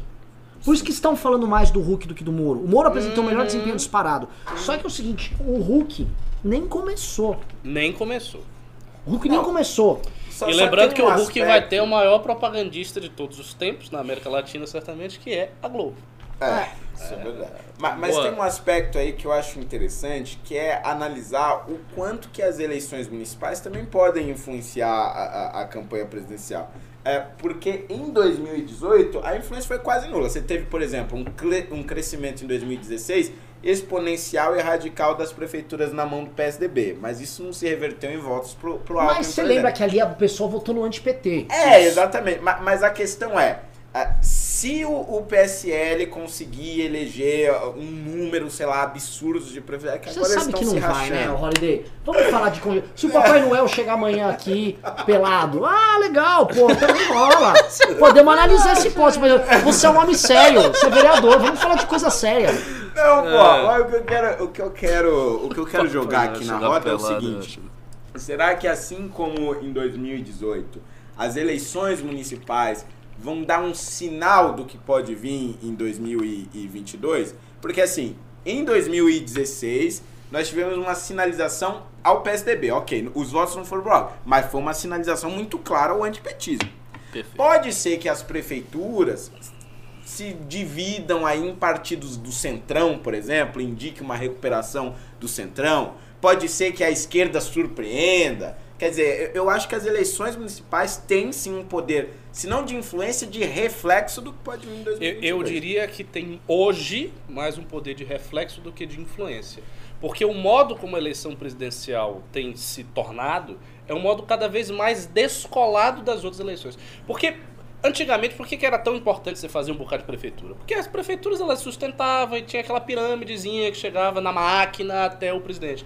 Isso meio que foi subvertido na última eleição. Sim. Se esta tendência se mantiver, o que a gente não sabe, mas se mantiver essa ideia de renovação, as pessoas conectadas com a política e tal, o presidente, a eleição presidencial vai ser uma coisa meio à parte das eleições municipais. Por quê? O cara da eleição municipal, por exemplo, eu pego a cidade de Nova Suri, que é a cidade lá da, da minha esposa. Uma cidadezinha pequena tal. É, 20 mil habitantes no interior da Bahia. Então, um ótimo estudo de caso para cidades pequenas do interior do Perfeito. Nordeste. Lá é o seguinte: o pessoal vota no prefeito independentemente do partido e da ideologia. As pessoas não querem saber disso. Elas votam na pessoa que está fazendo ali a gestão da cidade. pá. É aquela eleição paroquial, municipal e tal. Estas mesmas pessoas que votam num cara que pode ser amigo do Rui Costa, pode ser vinculado ao Rui Costa, até do PT, são as pessoas que votam em Bolsonaro. Por quê? Porque não há, pra, pra mente de- de- de- desse eleitorado, não há assim um vínculo tão claro entre o presidente. Não, o- quando ele olha o presidente, aí ele olha com- com uma outra visão. Não é aquela questão miúda aqui, é o debate político nacional que se tornou hoje uma das maiores fontes de entretenimento do, do- da população brasileira. Sim, a mas- população brasileira fica vendo as coisas que acontecem. pá. Sim, ma- mas perceba, a mancha nacional dos governos petistas atingiu a- o PT nas eleições municipais. Atingiu, fato. Tinha claro. 600 prefeituras, foi para 200. É, exatamente. O- E o antipetismo também nas eleições municipais foi identificado na- nas eleições nacionais. Perfeito. Entretanto, como você falou, é um reflexo. Porque se fosse uma construção, como era Perfeito, antigamente, perfeito. deveria ser o Alckmin. Porque ele tinha Verdade, a máquina verdade. municipal, mas não foi. Perfeito. Ou seja, as mesmas pessoas que votaram nas prefeituras do PSDB, por razão do antipetismo, votaram em Bolsonaro. E então a coisa se tornou um espelhamento. O que dá pra gente inferir é o seguinte: se o PSL vier muito fraco, muito abaixo das expectativas do PSL, com o apoio de Bolsonaro, aí vai depender do apoio dele. É. Se Bolsonaro chegar e dizer, ó, você vai ver muito assim, Bolsonaro apontando Hélio Negão, Bolsonaro apontando e tal. Se estas pessoas tiverem uma votação fraca, aí É. é bem preocupante É pra ele. Porque aí eu acho, que, estaciona. eu acho que aí se reflete mesmo em, em 2022. Perfeito. Eu acho assim, o Bolsonaro, ele ainda, essas pesquisas demonstram, ele ainda tem uma força grande com pessoas mais velhas e nos interiores. E isso vai ser cada vez menor. Ele tá, assim, é- essa publicidade que tá tendo do- das tretas do fiasco tá matando o eleitorado urbano dele. Não vejo o Bolsonaro levando, assim, olhando os nomes disponíveis, capital alguma. Eu vejo o Bolsonaro, assim, Hélio Negão no Rio. Vamos ser claro. Hélio Negão. Vamos ser claro. Carteiro Reaça. Quem mais? Qual o próximo, qual o próximo nome folclórico que ele vai lançar? Se ele tivesse com a estrutura É, bem não montada no sei. Eu Vamos vi, ver, né? Ah, mas, porra, cara, assim, se- assim Mas vamos ver, Se mas Paulo- vamos ver. Porque a gente também achava isso da eleição, né? Ganhou. É, é, inclusive E, o, o senhor Renan aqui, ó. E fez- e news fez maior após news falando, ah, pelo amor de Deus, né? Bolsonaro presidente, onde é que vocês estão com a cabeça? E fez maior que bancada, é então-? Não quê. Vamos com calma, vamos É. ver. Eu concordo É. que, assim, vendo os indícios, o que aparenta realmente que ele não vai performar tão bem assim na eleição municipal. Acho também que não vai, mas hum, aguarda, né? Sim. Pois bem, eu, ele teria força. Imagina o seguinte cenário: candidatos convencionais de prefeituras do interior apoiados pelo presidente da República. Ele elegeria muita gente. É. Vou dar um exe- exemplo. O prefeito de Jundiaí já tá um pouco até de saco cheio do PSDB. Se ele tivesse no PSL cativado pelo Hum. presidente, saindo lá em nome da pátria, família e blá blá blá, plau. Isso. Vamos pro interior, vai pro interior de Goiás. Ainda com o Caiado que tá casadinho com o Bolsonaro. Plau, plau, plau, plau. Elegeria vários. Ele tá eliminando essa possibilidade. Qua- é, Porque como ele não tem um partido, ele vai fazer o quê? Ele vai sair apoiando. E agora ele sabendo que ah, todo mundo é oportunista, É. ele não vai. E- Eu, eu acho Ele não precisa que... de palanque, É. naquela época ele precisava. Ou seja, aparentemente ele pode dizer, eu não preciso dessas pessoas. É. Foda-se, elas se virem, eu me elejo sozinho. Por isso que eu acho que é- existe uma possibilidade de, de um crescimento, de uma recuperação, aliás, do centrão aí nessas eleições Também municipais. acho. Também Eu, eu acho acho que que, tem a tendência mais provável hoje é isso. Mas Também qual acho que centrão? Tem essa chance. O PP, o PSB. O. É, O- MDB o acho que não tanto, mas PP, é, esse centrão que não se manchou tanto, acho que tem. Eu também o acho. Entendo. próprio DEM. O DEM não, né? Ó, eu sei que é o teu partido, eu posso falar coisas que você não pode, né? O DEM, meu irmão. O DEM, um, não tá, assim, o DEM é aquele centrão que, assim, é centrinho, tá? O DEM elegeu 28 deputados, Eu não tem sei, essa grana toda. sei. É verdade. O DEM não tem muita grana, tá com fama de MDB, tá tóxico. Mas isso pra prefeitura do, do interior? O assim? PL, por exemplo, Não, que era o não, antigo isso- PR. Pra prefeitura do interior, essa- o DEM tá com fama do PMDB, não tem problema, porque o PMDB sempre foi o maior dono das prefeituras. Estamos com a fama de que as prefeituras. Tá Você tem fama de MDB, você leva mil prefeituras. o MDB, por exemplo, o MDB tem muita prefeitura. Muito. Ele tem em números absolutos é o que tem mais prefeituras, o PSDB administra mais pessoas. O, o MDB vai perder, assim, a rodo. Ali tem um, um que vai perder. O MDB, Vai. ele perdeu razão de ser. O DEM roubou, inclusive, a, a função, que é ser o partido É. fiel da balança no É, Congresso. é, é. Então ele, nem- ele nem verba tá levando, tá levando nada lá. É. MDB tá em, em petição de miséria. E aí, é, matando esse raciocínio aqui sobre as eleições de 2020, pra gente voltar aqui, eu que- eu quero voltar a falar de Hulk e Moro, porque pra mim aqui é Vamos o. lá. o- eles vão engolir o. Vou o- fazer um comentário de Hulk sobre o Centrão. Hum, boa. Vou matar aqui. Eu não acho que 2020 poderá ser visto como qualquer avaliador para 2022, como o Ricardo colocou. Só nas capitais. As capitais você vai ter eleições que vão ser basicamente avaliação do governo Bolsonaro. São Paulo vai ser isso. E assim, as pessoas vão mandar recado. Um Gil Diniz aparecer com 5% na eleição. Hum, é isso é, é. claro. É, isso exatamente pelo fato de que nas capitais você tem mais voto de opinião. Como você tem mais Isso, voto de isso. opinião, aí daí você infere o voto de opinião presidencial. O Sim. que no interior é, é difícil de fazer. Em relação ao Hulk. O, o, o Hulk, você veja, ele não começou, né, nem pré-campanha, nem nada, ele tá, tá quieto. Tá fazendo o trabalho dele, fazendo o caldeirão do, do Hulk e falando tá loucura, loucura, loucura, loucura, e loucura. tirando- tirando foto com o Angélica e postando no Instagram, mas ele já tá bem avaliado aí. Se o Hulk conseguir unir este centrão, que como você falou, pode eh, se eh, rejuvenescer, digamos assim, na eleição eh, para as prefeituras, se ele consegue unir o centrão junto com a máquina imensa e poderosíssima da Rede Globo, aí, meu filho, ele vai ser um candidato muito competitivo. E aí eu acho que se ele for um candidato tão competitivo assim, vai depender muito dele mesmo. Se ele vai conseguir chegar no segundo turno ou não. Vai depender dele. Tipo, se ele vai aguentar a porrada, se ele vai agu- aguentar a exposição, porque vai vir. Ou seja, vão pegar tudo o que puder imaginar de podre, de coisa que ele fez há não sei quantos anos. Coisas que falou. que falou, vai expor. Fotos com né? não sei quem. A Record vai entrar Nossa nessa briga Senhora. firmemente do Sim, lado. E do as igrejas evangélicas vão entrar. Mano, a Porque- Record vai vir pesado. Evidentemente, os caras vão ver que é um projeto da Globo, Sim. né? E eles já estão com o Bolsonaro, então você vai ter, por exemplo, Record e SBT entrando violentamente contra o Hulk. Mais violentamente contra o Hulk do que contra todos os outros candidatos. Porque o Hulk representa exatamente um projeto de uma rival direta que é a emissora da, da Globo. Então, assim, vai depender se ele vai ter o- o- a, a firmeza de, de prosseguir nisso aí, né? Eu, eu, eu, na verdade, eu tenho uma análise um pouquinho diferente, concordo na, na maioria, mas, mas eu tenho um pouquinho diferente, porque historicamente o SBT e a Globo, ele- eles sempre pertenceram a um, bloco, porque o Silvio Santos tem um respeito, assim, imensurável para com a, a, a família Marinho.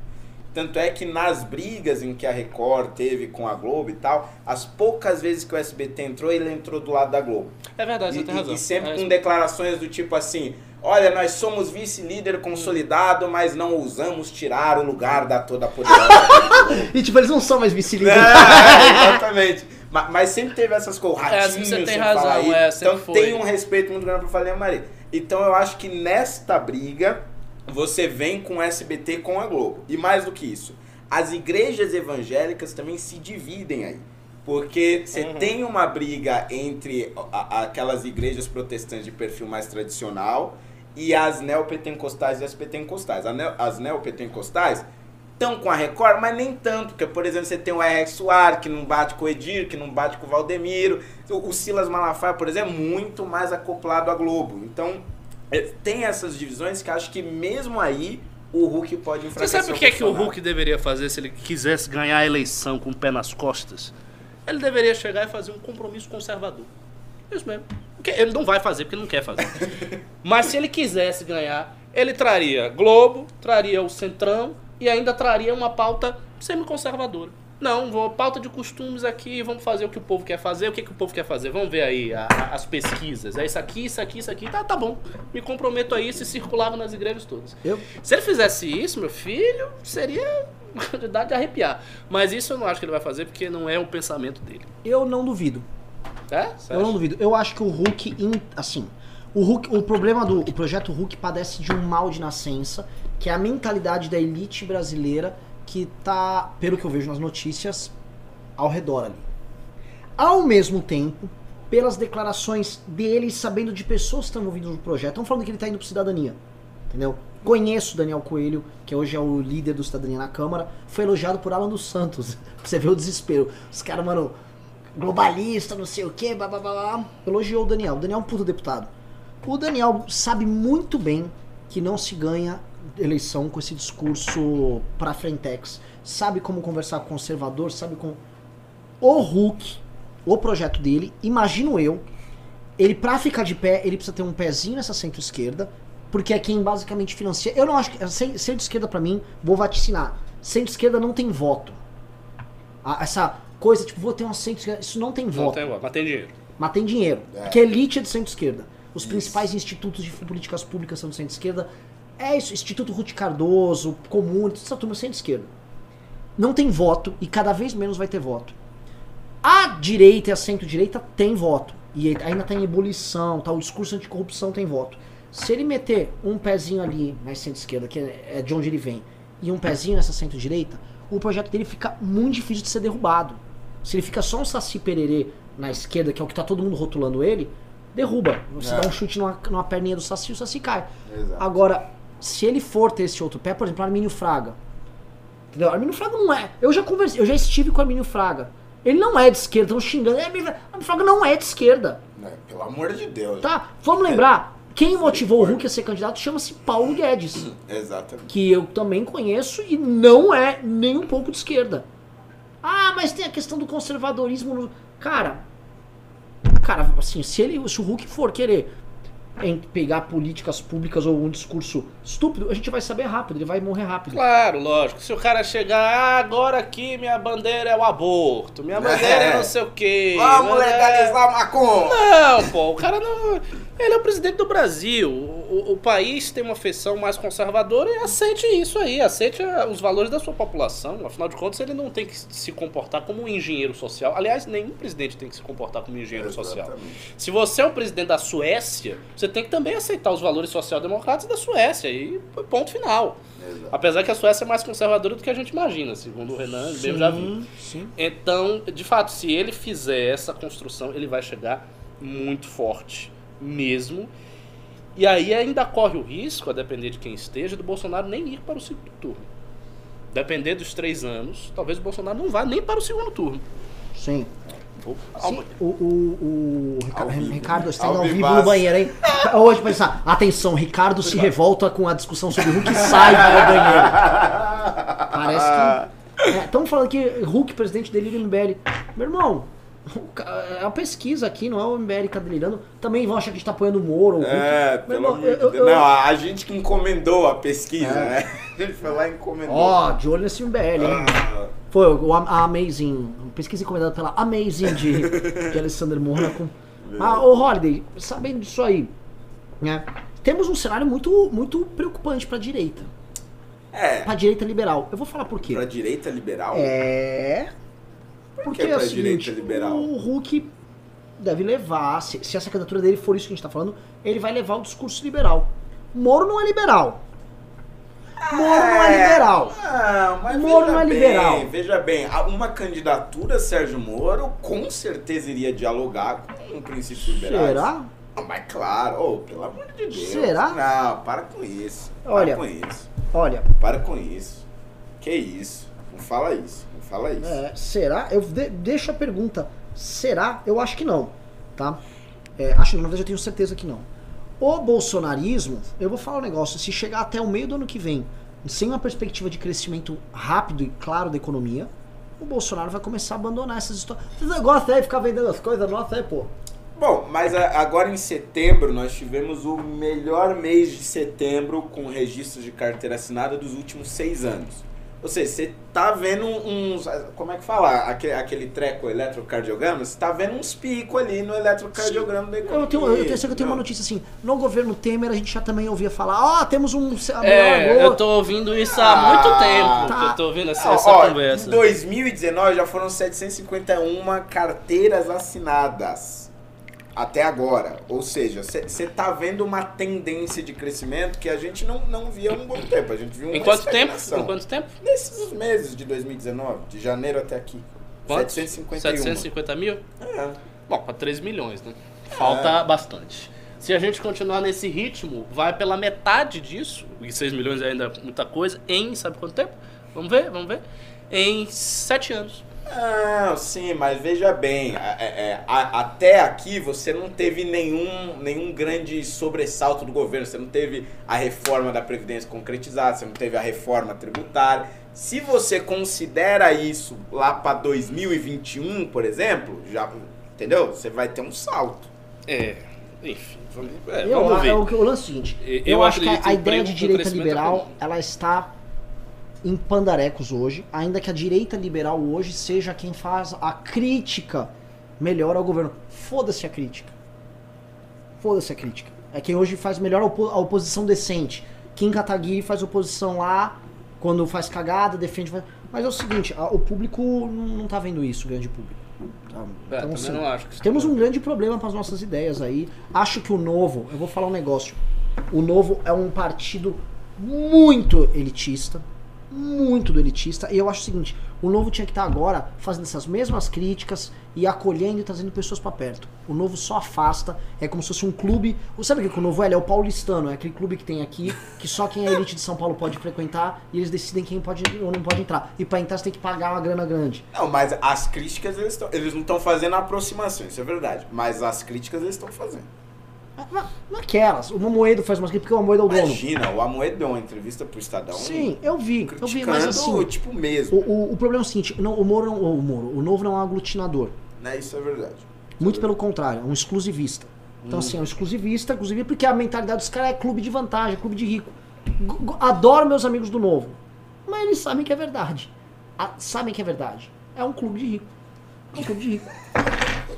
E a gente precisa atrair. O Hulk tá com, mano, com porrentas mil. Tá, como é que é? Tava 14, 15%, porque não é. E, tá, e assim, tá conversando com a Tabata, o Hulk. O Hulk tá conversando com todo mundo, tem nojo, né? Ah, não tenho nojo, não vou conversar com fulano. O novo tem nojinho. Pra te cumprimentar, põe luvinha pra comprar dar bom dia. Vamos falar a verdade. O novo come hot dog de luvinha. Vamos pros pimbas. Bora lá. Bora lá. Deixa eu abrir aqui. Ih, meu Deus, Mas- esse coach é Olha lá, a câmera perdido. Ó, o caiu, Couto, pelo ele- amor de ele É Deus. o pior comandante do MBL News da história, cara. É, é- é o- é o pior, cara. Assim, eu Ah, odeio ele nessa Ele função. tá Eu me perdi. ele Foi tá a ideia de botar esse infeliz Ele aí. está Ah, e tá cortando, então assim, tá tudo escuro isso, aqui. Ele cortou tudo. Mano, É lógico, você fica falando mal de mim, eu vou te cortar. Ah, se fuder. Eu me perdi aqui nos belíssimos comentários do professor Ricardo. Vamos começar. ó. Arthur Vinícius Miller, pimbou dois reais, coloca Pavinato. Seriam críticas menos estéticas. Ai, ai, é, ele, tá, ele tá falando que o Pavinato é bem mais legal do que eu. Seriam críticas menos estéticas? Ao contrário, as Não, críticas mas, do mas o Pavinato são Pavinato, estéticas. quando ele vem, ele fica aí? Ele é o Ah, host? sim, já. esse mano- Ah, é? Ah, eu achei que Não, ele já ficou aqui e já foi host. Ah, tá. Vocês me odeiam, mas vocês me adoram. Eu Olha queria lá. fazer um news com o Pavinato de host. Deve ser interessante. É legal. Eu só, ele grita muito, mas, mas é legal. Ele grita muito. Frice Somorum pimbou 5 reais. Está muito bonito ver o castelo de areia ruindo. A verdade é filha do tempo, não da autoridade. What Já. a time to be alive. Veritas, Filha Tempore, Já dizia Fernando Collor. Phelps pimbou 5 então. Printa mais, otário.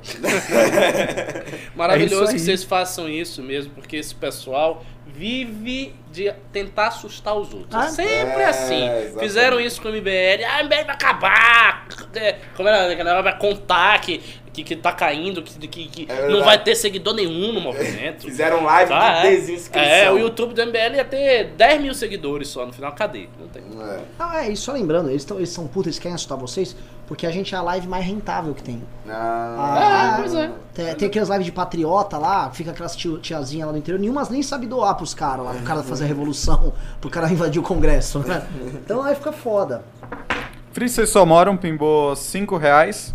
Se o ranking dos políticos for, fosse justo, o Kim seria o primeiro sempre. Tem o uma- garoto é um ponto muito fora da curva. Ele é amazing. Olha, eu vou falar aqui. Eu- adoro o pessoal do ranking dos políticos, mas eu acho a metodologia errada.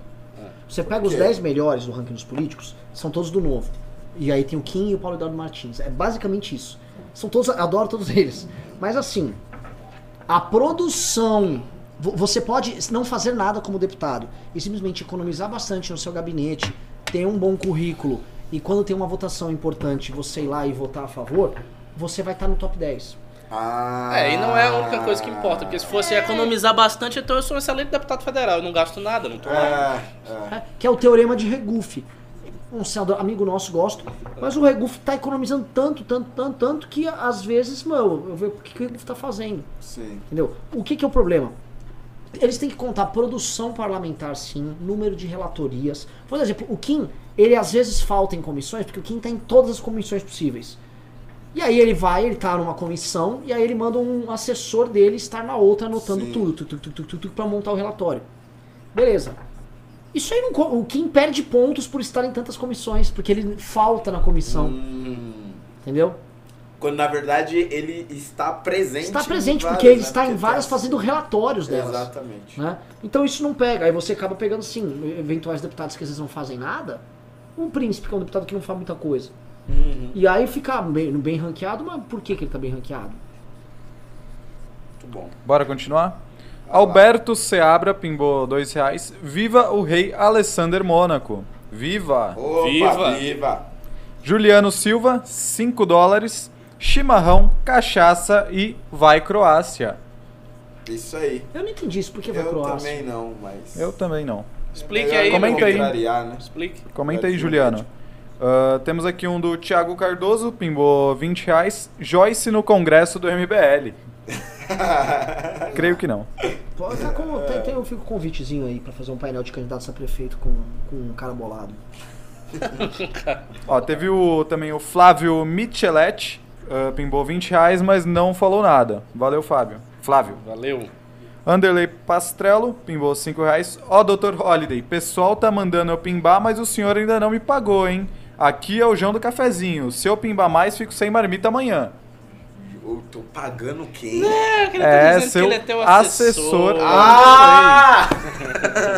ah, tá. Eu não assinei o contra-cheque, é verdade. É. Esqueci. Além de esqueci. passar pano, não paga funcionário. É uma vingança. Ah, tá. Perfeito. Leonardo Guarizo Barbosa, pimbou 20 reais. Gostoso. Anteontem teve Pavinato e Ricardo juntos. Não consegui assistir ao vivo, peguei logo no final, deu nem para pimbar. Mas eis aqui um incentivo para mais vezes trazerem os dois deuses juntos. Ó. Oh! Obrigado. Que que é isso? Mas Agradeço assim, é, é, o a segunda melhor bancada é quando vem você, o Pavinato no lugar do É Gordon. boa, é boa. Olha É. É boa, gosto. já fiz bastante. Ó, Moisés Soares pimbou 5 reais. Quando processarem o tal Letdex, poderiam expô-lo? Cara, é, é, assim, eu não queria nem lidar com isso, porque assim, a gente trata do próprio Carluxo.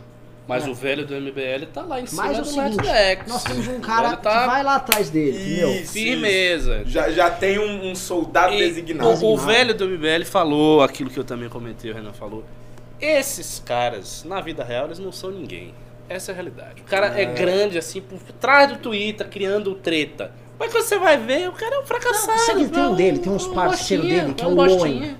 Chama Leitadas do Loen, né? É, quem é esse cara? Vai ver Então, um eu fui descobrir, virgem eu já vi esse Loen. Você sabe quem é? Ele foi numa manifestação nossa, ele foi no nosso caminhão de som, se arrastando igual um ratinho pra entrar porque ele conhecia o Danilo Gentili. Ah, E aí o Danilo botou ele pra dentro. Ele até. Tem até. Nas filmagens do, do Não Vai Ter Golpe, tem até cenas que ele aparece puta de um bostão. pois é. Aí ele acha que ele dá leitada. Ah, mas quem quer Ah, atacar mesmo, atacar, quem quer atacar aqui que nem homem, ataca mostrando a cara, vai lá e ataca e acabou, É e faz famoso- vídeo, diz que é um é, bosta. É Skin, assim. skin on the game. Ah, Skin on the game. O cara não Ficar ali por game. trás atacando todo mundo é fácil. Olha lá. Cláudio Fernandes pimbou 5 reais. Bolsonaro, dois pontos. Meu filho que decide entre embaixada e liderança do PSL. ele disse Ele isso. disse isso? Ah, não sei, mas é o Bom, Pimba. se ele disse isso, ele tá mentindo descaradamente, né? Que isso aí não teve nenhuma decisão, isso foi desespero. Primeiro, ele não tinha voto pra botar o cara na embaixada, essa é a realidade. Ele disse que não, mas não, não tinha voto. E segundo, ele precisa de um general, um lugar tenente pra tentar resolver os problemas. É o Eduardo. É, e vale dizer também que hoje teve um vídeo polêmico aí circulando do delegado Valdir dizendo que tinha um vídeo onde Bolsonaro comprava votos para o Eduardo ah, em troca de cargos políticos, né? Isto é, Como é é? grave. Isso, Você não sabia, não? Isso, É, eu vou não até dar uma pauta. mijada. Oi? Deveria estar Vou na uma pauta. Deveria estar na O que, pauta. que é? O delegado Valdir ah, anunciou em numa coletiva que ele tinha um vídeo do Bolsonaro pedindo votos em troca de cara, pedindo votos para o Eduardo em troca de Troca de cargos cargo. políticos. Eu tinha Onde? vídeo. Saiu quando isso? Hoje? Agora. Agora? Não, à tarde. Algumas Como horas. aí, gente? Eu não tô sabendo disso aí. Circulou bastante até, hein? Oi? Nossa, isso, isso é uma ameaça Isso é gravíssimo. capital. Isso é uma ameaça capital. É, e fundo partidário também, ele disse. Oferecendo fundo. Ele disse que tem um vídeo disso. Tem um Falou vídeo. que tem vídeo. vídeo. Agora sim, também o cara também não pode ficar com ameaça de, de, de, de frouxo. É. É. que ele disse, ah, tem uma gravação pra acabar com o cara, eu vou implodir o presidente. Não. Se ele tem um vídeo e tá dizendo que tem, ele tem que botar o pau na mesa e mostrar. Cadê o vídeo? A população brasileira quer ver o vídeo. Isso é verdade. Inclusive, o estado que ele grava esse vídeo é bem deplorável, o delegado Valdir. O... Ah, Então bora subindo a continuar? hashtag Bolsonaro aonde? No Twitter? Vixe, Maria, cara, isso é, des- é- é muita desmoralização pro é, governo. É pesado, é pesado. Eu não, assim, eu não tô feliz com isso. Eu, eu- Não minta, Renan. ele nem se aguenta, ele tá dando risada aqui, escondendo. Que triste. eu não tô feliz com isso. Eu não tô feliz. Ah, se fudeu, não tô feliz. É um eu- eu pequeno também- eu dia também para a democracia. Ah, bora continuar. Matheus Bueno pimbou dois reais. Renan, e o Francisquini, presta ou não presta? Tá aí, tá. né? Posso falar uma coisa do Francisquini? Francisquini, ele tá performando como deputado melhor do que qualquer deputado do PSL. É, pois é. Ponto. Trabalhou lá na comissão Sozinho. reforma- sozinho. Ele está lá, a família Francisquini nunca escondeu que eles são caras da velha política Sim.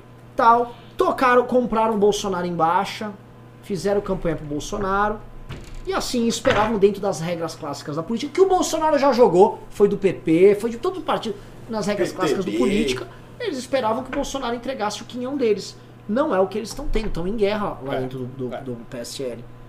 Acho que ele é o seguinte, como um político mais clássico, tá cumprindo o papel dele. É, de fato. Bora continuar. Enquanto isso, o pessoal pediu aqui no chat, eu estou procurando o vídeo, hein? Daqui a pouco a gente exibe. Ah, Tiago Bernardo, 5 reais. Sinto que joguei meu voto para federal fora numa deputada aqui do PSL do Distrito Federal. Olha. que isso, velho. Você votou no PSL! Não, não, votou em da Bia Kicis? Essa é uma. Não sei, acho que deve ter Ela não era do. PSL. Ah, é, ela foi por outro partido, é. Ah, é? RTB, eu acho. Foi mesmo? É. Ma- Mas é, tem várias pessoas nessa situação. Ah, Leonardo Guarizo Barbosa, pimbou 10 reais. O Daniel N.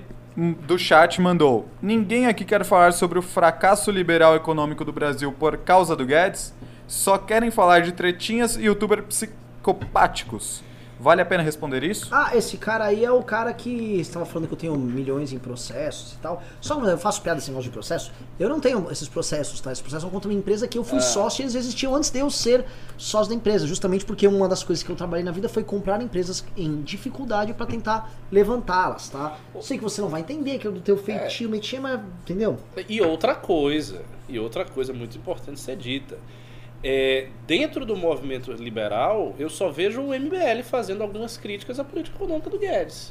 O Renan já fez, eu já fiz. Então isso é um assunto que circula aqui também. Sim. Não tem nenhum tabu quanto a isso. É, é que assim, o, o, o que eu vejo, tá? é- Eu vejo uma coisa muito doutrinária sendo feita, muito by the book, manualzinho e tal, e políticas econômicas efetivas, coisas assim, olha De assim, longo pegue. prazo. Pe, de, e- não, e de curto prazo. O problema é assim, o Guedes está muito no longo prazo, que é lindo, é maravilhoso e tal. Só que no curto prazo você tem que jogar. Tum, tum, tum, tum. Ele tem que.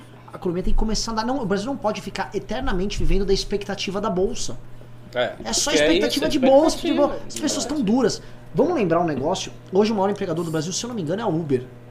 Uma É? coisa assim. 4 Ô, milhões. louco. Se, se não fosse a Uber no Brasil, nós estávamos tendo convulsões sociais, porque a quantidade de pessoas que estão É, desempregadas maior. e não estavam passando fome agora era gigante. O Brasil já teve algumas salvações que a gente nem sabe contabilizar. A Uber salvou o Brasil de um colapso É verdade. é verdade. monumental. Então, o, o- eu não vejo muito, eu vejo assim muita coisa muito doutrinária e eu acho que a gente olha, por exemplo, a gestão Meirelles era o tempo todo tum, tum, tum, tum, tum. Aquilo foi uma gestão de um ministro da Fazenda que entende o aparato público, que não é igual. Mas assim, não sou um técnico, eu entendo que doutrinariamente vai vir um monte de liberal que vai falar assim, é um estatista tal, mas sei lá, velho, eu dei minha opinião aqui. Bora continuar. Anderley Pastrello, 10 reais. Jair Bolsonaro foi o oportunista mor que col- colou na Lava Jato. Na verdade, todos colaram no Moro, no que Moro representa. Foi o trabalho de que Moro realizou que criou um cenário para, para eleger toda essa turma. Mais ou menos. Mais Mais ou ou, menos. menos. Eu não, eu não acho também que tipo, a, Lava Jato é o epicentro de tudo que aconteceu. Rolou ali, tá rolando até hoje, uma tendência histórica gigante e mundial, dentro da qual o Brasil estava, e que foi todo aquele antipetismo, a direita, aquela coisa gigante. E o Bolsonaro acabou sendo um grande símbolo disso aí, porque, como eu falei, ele tem uma, virtude eh, grande que ele tem, que ele teve ao longo do tempo, que é o ser um cara sincero. Ele chegava e dizia mesmo a opinião dele contra todas as expectativas, né, contra todo o consenso midiático. Então chegava ele e perguntava, ah, o que que te- acontece com, sei lá, o estuprador? Ah, tem que, que castrar, tem que fazer, acontecer. E bandido? Bandido tem que tomar um tiro na cabeça. Ele dizia, e as pessoas não diziam. E isso fez o capital dele su- subir quando a tendência veio. É, e só voltando assim, o, o- assim como a Lava, sem Lava Jato não teria o fenômeno da direita, também esse Sem a fenômeno direita não tinha teria Lava Jato, porque não teria suporte não, popular. Não tinha suporte popular, não tinha rua, não tinha rua, materialização. Ó, é isso aqui e esse projeto criminoso do PT aqui não dá mais pra aguentar isso. Isso, isso, isso. Não dava. Não, não teria. Ia ser e campanha, gente, campanha contra a corrupção, a gente já teve Milhões. milhões. Cara, o Jânio se elegeu com campanha contra a corrupção. Vai, vai, vai, É. vassourinha. Ah, bora continuar. Daniel Galina, pimbou 18,90. MBL 3.0 só com Dimenstein. Diálogo com Joyce Nando não? Nando, Nando sentindo na pele o que fez com vocês, não é hora de diálogo para unir de verdade? Eu acho que sim. Eu acho que daria pra ter um diálogo com o Nando. A questão é, ele quer ter esse É, diálogo? pois é. Porque O Nando não quer. é, o- e isso, o diálogo é Eu pra quem fiz quer um vídeo, dialogar. Eu né? fiz um vídeo, você pode até conferir aí agora no, no canal do MBL. Eu fiz um vídeo convidando o Nando pra vir conhecer o escritório e tal, tirar as dúvidas dele sobre o movimento e tal. Não quer. Mas, porque Mas Nando eu não interessa. O Nando bacana. também vive muito assim. Ele quer ter um. ele, ele vende um. Vou te falar que o Nando vende. Ele vende um modelo de homem para meninos em redes sociais. Então ele vende assim como você vai investir, Uhum. como você se posiciona, como vai ser seu caráter. Até não é ruim. É, mas ele vende isso, ele não pode ter lidar com contradições. Ele vende um modelo quase puro ali. E aí o governo Bolsonaro ofereceu muita contradição pra ele, além de ter sido cuzões com ele. E aí ele não vai lidar com essa porra. O MBL, como o MBL é uma entidade política e a gente lida com contradições o tempo todo, porque a vida é cheia de contradições, a gente não vai vender modelo puro pra ninguém, nem pretendemos fazer isso. O MBL é um problema pra ele lidar nesse sentido. E, e aí, quando você fala os problemas pessoais ali, quando eu ataco o MBL, eu acho que assim, isso conta, isso conta sim. Eu acho que aí da parte dele, quando a gente nunca atacou ele, poderia, pô, passar um telefone, acho que, pô, dei, dei um palanque pra um babaca, hein? Foi uma merda. Bom, vamos conversar aí. Meu, todo- Poderia, ele já fez programa com o Arthur e tal. Ele, ele, ele poderia ter esse, esse gesto, mas não, não vai ter. Ah, continuando aqui, tem um pimba do Thiago Bernardo, pimbou dois reais. Acha que o Frota pedirá desculpa a vocês? É ruim. Eu acho que o Frota, cara, é o seguinte, o Frota. o Frota é um sobrevivente. E o Frota é. É um homem muito inteligente. Se o Frota tiver que trabalhar junto pro, com o MBL pro benefício dele, ele trabalha. Trabalha. O, Trabalha, o trabalha Frota. falando- Sendo bem claro, o Frota ele foi. ele já foi galã da Globo, é, malhado de cinema nos anos 80. Depois ele foi galã de novela, ele fez mais de 14 novelas. Sim, várias. O- o- ele, aí ele tipo, começou a virar. Malhação, é, começou a virar um ator B, pum, vai pra casa dos artistas, inaugura Isso. o mundo dos reality shows. E mais, vai pra Portugal. Ele, ele é o principal destaque no reality show em Portugal, volta pro Brasil. MMA, É, filmes pornográficos, É, putaria, essa é Frota. vira Tá jogador de, de futebol americano do Corinthians. É. A Aí- vida do Frota dá um livro. velho. Ele tem uma vida muito Puta interessante. de um livro. Aí ele vai, percebe a onda da direita, vai nas manifestações. Começa a gravar vídeo. É isso. papai. Começa. Aí, pô, vou roubar a marca do MBL, usa aquilo pra, se, pra aparecer, nunca pessoal. Depois vai, ganha, usa o Bolsonaro, entrou lá. Puta, não ganho mais aqui, vou construir outra coisa. Ele tá. É um cigano, cara. É verdade, você resumiu- você resumiu. Caraca, eu nunca tinha parado pra analisar a história dele. Ah, continuando, Eduardo Ângelo Roque Milano pimbou 5 reais. Vocês acreditam no impeachment? O, Mouro, o Mourão não seria melhor? E o, o delegado e a Peppa Pig devem ter coisa grossa. Rapaz, eu, eu pessoalmente não acredito em impeachment de Bolsonaro. Não acho Ah, que ele eu vai cair não. por impeachment. Acho que o impeachment nunca é uma coisa boa. É um remédio muito forte. Ainda é, mais é quase em um veneno. Acabou de ter um impeachment. curta, acabou de é. ter um impeachment. Se isso acontecer assim, vai ser mais uma convulsão social pela qual o Brasil vai passar, vai ser mais uma situação histórica que vai afundar a economia do Brasil, Hum. vai ser mais um momento de insegurança jurídica, insegurança econômica, enfim, toda aquela desgraça. Ó, eu vou falar. é, eu vou falar a real sobre. O que, estão falando mesmo? No impeachment. Impeachment. Não vai ter impeachment. Agora, um certo japonês, às vésperas do dia 26, falou o seguinte: se continuar como tá, Vai, vai ser ter um- parlamentarismo. um, branco, parlamentarismo branco. que está se encaminhando para o que é o que que já ocorre. está rolando. O governo não existe. Pessoal, quando o governo não tem nem o partido dele, ele não tem nem o líder do, do partido, Ele vira a Rainha Elizabeth. ele não faz nada. Ele fica lá e pô, os outros governam. Ah, Anderley, É, é, pode, pode continuar? sim. Anderley Pastrello, 10 reais. Pesquisa para a presidência é cortina de fumaça. Quero é uma análise de quantos deputados que votaram contra as pautas da população têm chance de reeleição. Nada adianta presidente se o Congresso barra. Essa chance pra caralho. Chance pra caralho. Chance pra caralho. Se você tá achando que o cara. Vamos lá, vamos pegar o seu. Cacá Leão. da Bahia. conheço. Vocês acham que Cacá Leão, que tem base lá no Nordeste, eu nem acho que o Cacá Leão deve ter até votado a favor da Previdência. Vamos supor que ele votou contra. Acha que o Cacá Leão perdeu alguma coisa? Não é porra nenhuma. É, a- você- assim, essa coisa assim, colaram, eu não sei se é no teu caso, eu tô- não, vou- não quero ser injusto, mas colaram na ideia e fica muito aquele Felipe Martins cola. O povo Bolsonaro, o povo, o povo quer, o povo quer nada. O povo quer emprego, tal. o povo não quer reforma, o povo não quer um modelo liberal de economia, o povo quer nada disso. Não viajem na, bata- na maionese. E outra, esses deputados, eles têm um negócio. Eles têm base, que é prefeitura, vereador e tal. Isso é base. E eles têm emenda. Então eles levam as emendas para as cidades. Então eles ganham os votos muito a partir das emendas. Ele chega lá com emenda e constrói um hospital numa cidade de 30 mil habitantes. É ele que levou a emenda. Aí tem um cara lá que vai. É, o prefeito que vai inaugurar o hospital. Aí o deputado vai, aparece, meu amigo, papapá. E é assim que eles fazem o voto. Sempre foi. Agora eles tomaram uma baqueada nessa última eleição, mas nunca se sabe, né? Às Sim. vezes volta a proeminência. Sim. Uh, bora continuar aqui. Tem um pimba de dois reais do Alessander Rodrigues. Em um ano, o bolso acabou com o apoio. Imaginem três. Pois é. É. eu- Isso é foda. E Ricardo, O que que ele. Tipo, três anos é tempo. E, Ricardo, assim, é, nada diz que ele vai mudar nessa escalada. E tem um problema que a gente já levantou e você viu primeiro no MBL News. Todo mundo sabe. A gente avisou. O acordão pra limpar a barra do Flávio e, da- e do próprio Jair, ele não é assim, ah, ele fez Não. esse ano e acabou. É eterno. Você vai ter que ficar mantendo esse acordão até, o, por exemplo, o Toffoli falar, ok, você não, sei lá, Bolsonaro, você perdeu a eleição, agora adiante você não pode fazer nada pra me ajudar Tchau. tchau. Tá, mas pô, você foi bacana, tal. Às vezes tem até uma hombridade ali. Mas ele vai ter que sustentar todo tipo de putaria ali. Eu, se eu tivesse na pele do Felipe Martins, o que eu não estou, graças a Deus, eu estaria pensando dia e noite o que fazer para dar um golpe. Se eu fosse o Felipe Martins, com a mentalidade dele. Ah, mas tenho certeza que ele está pensando Não, mas às nisso. vezes você fica pensando assim, de forma. Pensando mesmo, na prática, o que, que a gente vai fazer, o que, que precisa, papapá. Porque é, é- é o jeito, porque nessa toada do jeito que ele tá há mais três anos é dureza. Dureza. Não, mas assim, esse rapaz com certeza ele tá pensando nesse golpe.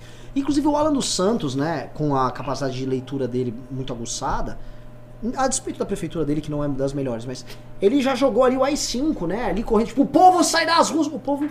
O povo tá um pouco cansado e o povo depositou muitas esperanças no Bolsonaro. O povo deu uma, fez o seguinte: eu tô há quatro anos lutando contra corrupto e contra o PT.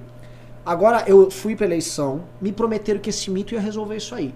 Aí votou no mito e o mito faz um acordão. Aí o povo tá falando: ah, não, você vai ter que voltar e tocar tudo de novo. Alan, é foda, o povo tem mais o que fazer. O Alan tá. Eles estão que. Se bem que. Se bem que. Eu acho que se tivesse um golpe, Bolsonaro fechasse STF, Congresso, a porra toda, dissesse agora aqui quem vai governar sou eu tal, eu que vou mandar, a popularidade dele subia. Não, eu não duvido. Subia. Eu não duvido. A- a- ainda que seria completamente frustrada a tentativa, a meu ver. Claro, porque ele não. Aí, aí seria até pior, porque aí a responsabilidade toda recairia sobre ele, como Aí, acontece sempre nas aí ditaduras. faria um impeachment correndo contra ele e tal, e derrubava, e iam tentar prender ele. Essa é uma parada meio, meio louca. Não, é prisão. ap- Apocalipse. Não, golpe é o seguinte, golpe é uma coisa que exige coragem. Você, você dá ou você não dá. Se você tenta dar um golpe e você não consegue, você vai pra Aí cadeia. ferrou. Aí Cadeia, prisão. Uh, continuando, Rubem Lício Reis, pimbou 5 reais. Quem vocês acham que está no páreo para o segundo turno em São Paulo? Ah, cara, olha, eu vou falar só os candidatos aqui, tá? Você tem Joiço pelo PSL. Não acho. Você tem. Não, não, vou falar os nomes. Mas Pelo PSL, a Joyce, você acha que não sai? Hã? A Joyce? É. Pelo PSL? Você acha que ela não vai ser candidata? Pelo PSL? não. O PSL vai ficar com o Bivar? É, o bivarismo Ah, tá é. ganhando. É É. verdade, verdade. Então você tem Joyce pelo PSL. Eu imagino que vai vir um carteiro reaço ou algo do tipo por um Patriotas. Hum. Você vai ter o Bruno Covas. Você vai ter o candidato novo. Estão falando o Claudio Lotenberg, dono da. Acho que foi dono da Mil, alguma coisa assim. Certo. E talvez, por que não, conversando, ver o que os primeiros acham, talvez Arthur Mamãe falei. Tá? Só lembrando que se ele perder, ele não. Ele volta a ser deputado estadual, tá? Não tá abandonando, não é igual, tipo, o cara sai de prefeito pra governador. Aí você tem. é, no campo da esquerda, Márcio França, você vai ter um candidato do PT, com certeza, e você vai ter provavelmente Samia Bonfim pelo PSOL. Ah, é verdade. Será? Sim. Verdade. Sim, Então, sim. assim, é forte. um cenário que todas as forças políticas ascendentes do Brasil estão disputando. Presta atenção. É Ascendentes e decadentes. revelador. é. Todos estão indo aqui porque falam, ok, preciso fazer algo. Todos os projetos vão estar ali mais ou menos representados. Acho, tá, que vai ter um, por que- razões óbvias, vai ter um candidato da esquerda no segundo turno. Possivelmente o PT ou o Márcio França, assim, óbvio, mas Sim. o PT pode vir com um nome bom. O PT tava falando em trazer o Drauzio Varela. Drauzio Drauzio Varela? Varela. Essa é nova, pra Essa mim. vai- O último nome que eu tinha ouvido Drauzio era Varela. do Cardoso. É, eu vi o Drauzio Varela. O PT foi atrás do Drauzio Varela. O Drauzio Varela já tá morrendo. O Drauzio Varela tem aquele jeito Ah, de mas falar. ele é uma figura... Popular. Não, classe é, média popular, vai gostar. É, é. Dra- Eu assim, se o PT vem com um Drauzio Varela e com máquina, o PT vai pro segundo aí turno. Já... Aí, já contando muda que vamos supor que o Arthur saia candidato, Arthur, Joyce, Bruno Covas candidato novo, eu acho assim, a Joyce não vai, a Joyce vai, ela não, ela vai cair do, vai, vai- como é que é, cair do cavalo, achando que, a- que ela tem todo esse público dela. Acho que o candidato do novo vem com, vem com força, porque o novo vai ter um. Uhum. Claro. Bruno Covas eu acho derrota total. É. E acho que o Arthur tem chance de segundo turno, sim. Sim, É. boa análise. Interessante. Marcos Machado, 10 reais. Vocês acreditam que Bolsonaro indicaria Moro para o STF para não concorrer com ele em 2022? Oh, interessante. Interessante. É, poderia acontecer isso. Dele indicar, assim, talvez, terminado, né? né? Se ele, se ele visse que o Moro tá querendo construir uma Vamos imagem aqui eu tô, a gente presidencial. tem uma reunião depois. Eita. Encerraram aí? Vai. Bora continuar? Vamos. Velho do MBL, pimbou 50 reais. Holiday, eu não sou dedo duro, mas acho que o Renan pegou uns mangás no seu gabinete. Era, não é o meu. Gabriel Duquim, é velho, do do MBL. Duquinha, Duquinha, Duquinha. Do Holiday se Do meu você só vai ver uns negócios de Harry Potter, uns negócios assim, mas mangá não. Guilherme Santos, pimbou 2 reais. Caos social, conflito civil é tão distante? Admiro. Rapaz, eu acho distante porque a população brasileira não tem milícias e não tem armas. Então, assim, as divisões, as dicotomias do público brasileiro se resolvem no Twitter, não na bala. Bora lá. Eduardo Ângelo Roque Milano, pimbou 2 reais. Após racha na base, podemos ter racha nos ministérios? Após racha na base, depois racha no ministérios? Por enquanto ainda não. Não, porque o, não o, vejo justamente o pessoal é contemplado, né? com É, não isso. vejo É, o vínculo. por enquanto ainda não. E ó, ele voltou, hein? Alessander Mônaco pimbou 100 reais. Faremos um MBL News Amazing. Fernando Holliday, Pavinato, Silvet Montilla, Glória Groove, Pablo Vittar e Alessander Mônaco. Amazing. Silvia Timontila, quem é? Não, Não sei, sei. eu acho que deve, ser, devem ser drags. É, alguma deve ser assim. algum ícone Ah, do público LGBT. Tá. É, porque tem Pablo. Não, mas o nome é drag, é, deve ser É drag. drag, the- É, seria interessante. Você, Verdade, o Pavinato, ainda falando questões de gênero e tal. É, interessantíssimo, é uma boa, interessantíssimo. Bora É marcar. um programa plural. Érico Vieira Pérez, pimbou 2 reais. Depois da tempestade, vem a bonança? Às vezes vem outra tempestade e É. mata o sujeito. Essa Às possibilidade. Tem vezes a muita tempestade é tempestade. longa. Paulo Jorge pimbou 2 reais. Por que vocês não mandam esse trecho do vídeo pro ranking? Qual trecho do vídeo? Do ranking dos políticos. Ah, dos critérios lá. Ah, que- sim, não, mas eu vou trocar ideia com eles de quando encontrar. Eu já tinha falado uma vez pra eles disso. Mas também tem um problema assim de sistema, porque é tudo automático no ranking, isso tem uma puta programação. E eu acho que a programação não captaria isso, aí ter um monte de funcionário pegando, acompanhando a qualidade, acho que dificultaria. Eles acho que facilitam pra Provável. servir como norte. Sim. Marisa Iga pimbou 1.220 ienes e não disse nada. Valeu, Obrigado. Marisa. Valeu, Valeu. Marisa. Ó, aqui o Flávio Mitchelli pimbou 20 reais de novo, mas agora ele falou assim, ó. Eu falei, mas deu erro. Gosto muito do trabalho do MBL. Estou com vocês até a última. Vamos que vamos. Tenho muito orgulho de vocês. Valeu, Flávio. Maravilhoso. Felipe Almeida pimbou 2 reais. A sensação de estar certo é estupenda. Grande abraço. Olha, compensa os ataques. É. Opa, é o pagamento. Jimmy Tube pimbou 5 reais. Bozo sabia que iria ter hash e já deveria conhecer os aproveitadores. Então, ou ele tá fazendo algum cálculo e ninguém vê, ou é muito burro em se isolar. Não, eu não acho que ele é muito burro, não. Eu acho que ele tá fazendo cálculo. O que acontece é o seguinte: depende se o cálculo o cara consegue fazer ou não, né? Ah, às vezes Às é. vezes você erra. Isso, isso acontece. Você faz o cálculo e é. Tem aqui um pimba do Renato Machado, pimbou 10 reais. Se ocorreu acordão, Moro está conivente? Uh, Pimbaço. Eu acho que se pode já falar num certo grau de conivência do Sim. Moro. é. Pelo menos o grau de conivência. Isso, da vista grossa. Porque tá acontecendo ele tá falando nada. Então um grau de conivência ele tem. é. Puta, isso é, assim, é o meu, é é o meu assunto favorito, né? O acordão, primeira coisa, quem não acredita em acordão, por favor, vejam o tweet apagado de forma humilhante que o Carlos Nossa. Bolsonaro fez falando sobre prisão em segunda instância. Quem não acredita foi em acordão, ó, tem que usar isso aqui, ó. ó. Porque a essa altura do campeonato. O, o, o, Ricardo sempre sensato. o- Ah, fizeram o Carlos Bolsonaro apagar o tweet que ele fez na conta do Jair e ainda falar que fez o tweet teve que apagar. E pedir seja, desculpas. E pedir desculpa, ou seja, ele foi. Ele tomou uma leitada ali, o Carlos Bolsonaro, né? Ficou doido. Aí to- a gente pega todos os elementos, a gente já listou do acordão, a gente já falou muito desse assunto aqui. É, é, é uma tentativa de morte da Lava Jato. Estamos vendo agora o Supremo indo votar agora isso sobre o silêncio sepulcral do presidente da República. Ninguém fala né, na prisão em segunda instância, que é uma tese fundamental para o Moro, uma tese fundamental para a Lava Jato. Eu posso falar que o Moro está sendo conivente com o acordão, sim. Sim. Ele está sendo conivente. É porque assim, o Moro também não pode ser. Ah, ele não pode criticar o Moro. Pode Não sim, pode, porra. ele é escravo.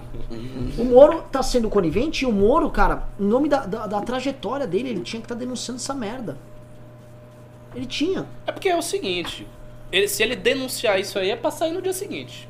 Só, só tem esse caminho. Você É. denuncia e sai. Acabou. É, é- é radical. Sim. Porque não tem como você denunciar um acordão e dizer, ah, mas eu vou ficando aqui. Não, não dá.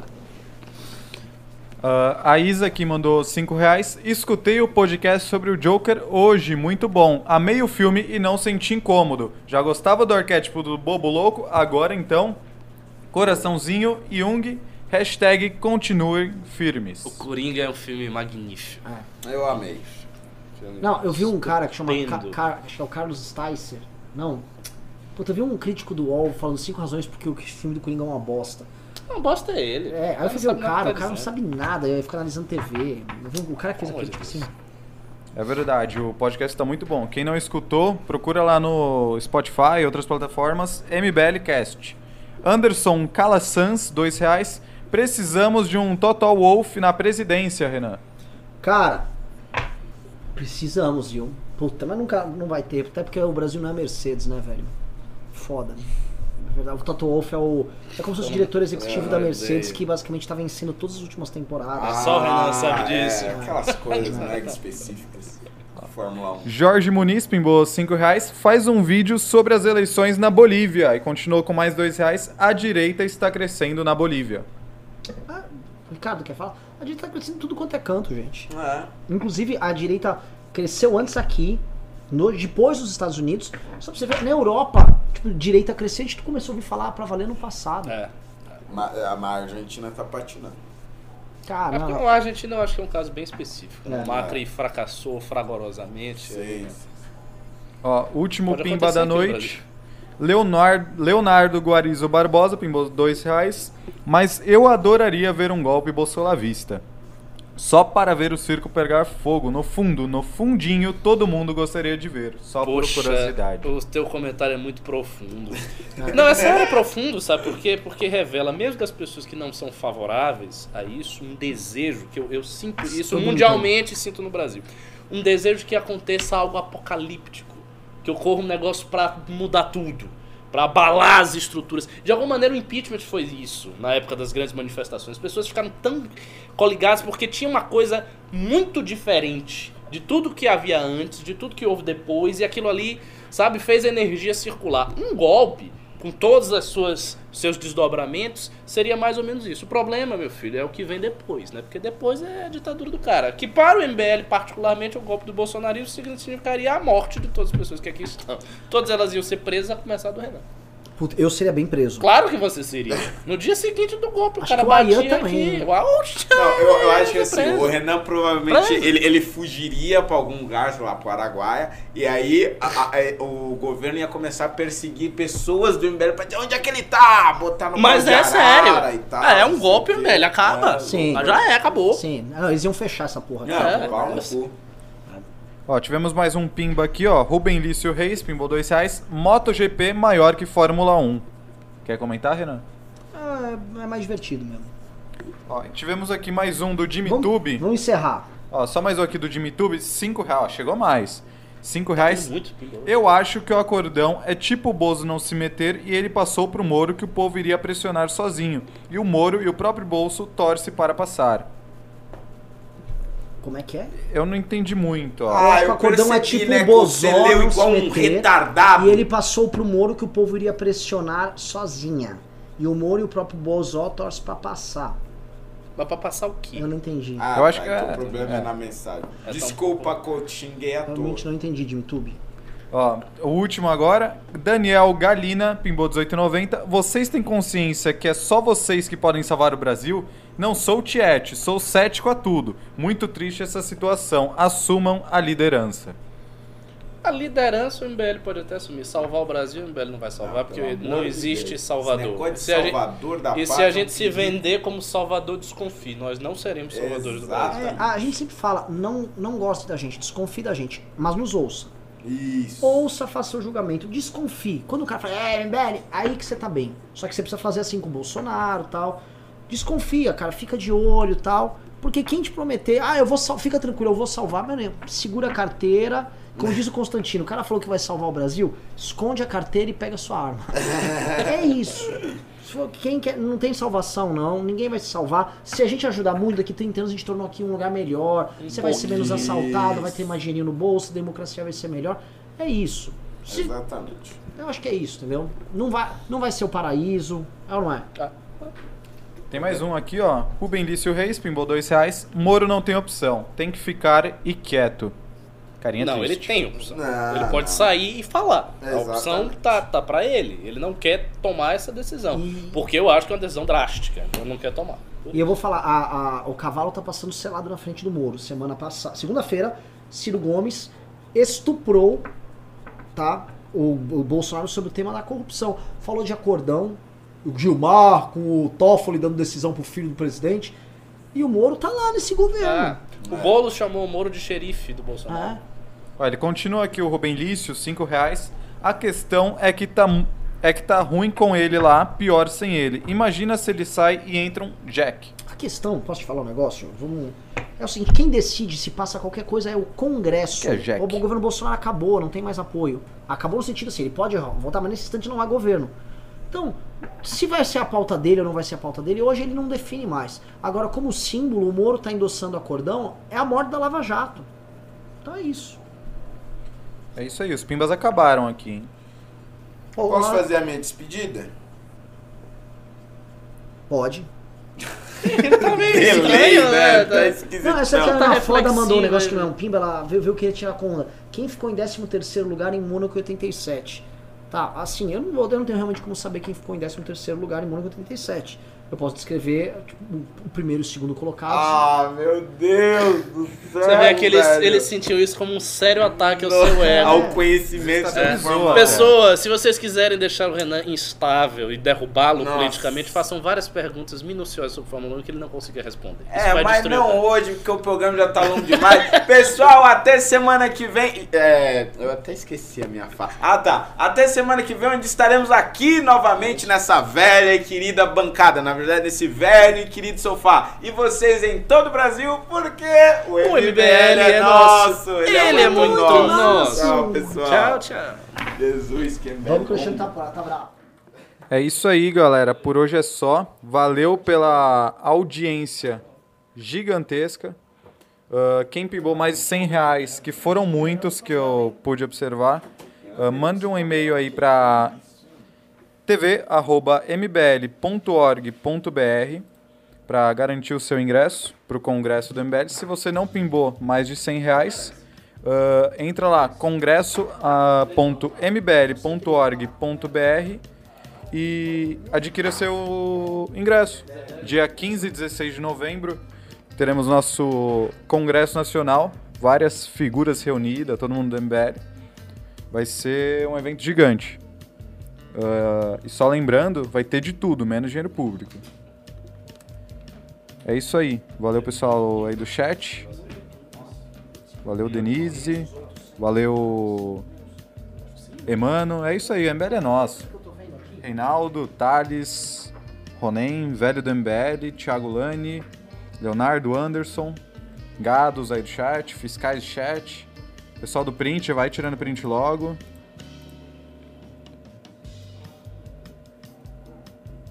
Pô, Marcos, nem deu tempo de colocar o vídeo, mas. É isso aí, pessoal. O Leonardo colocou o link aí do.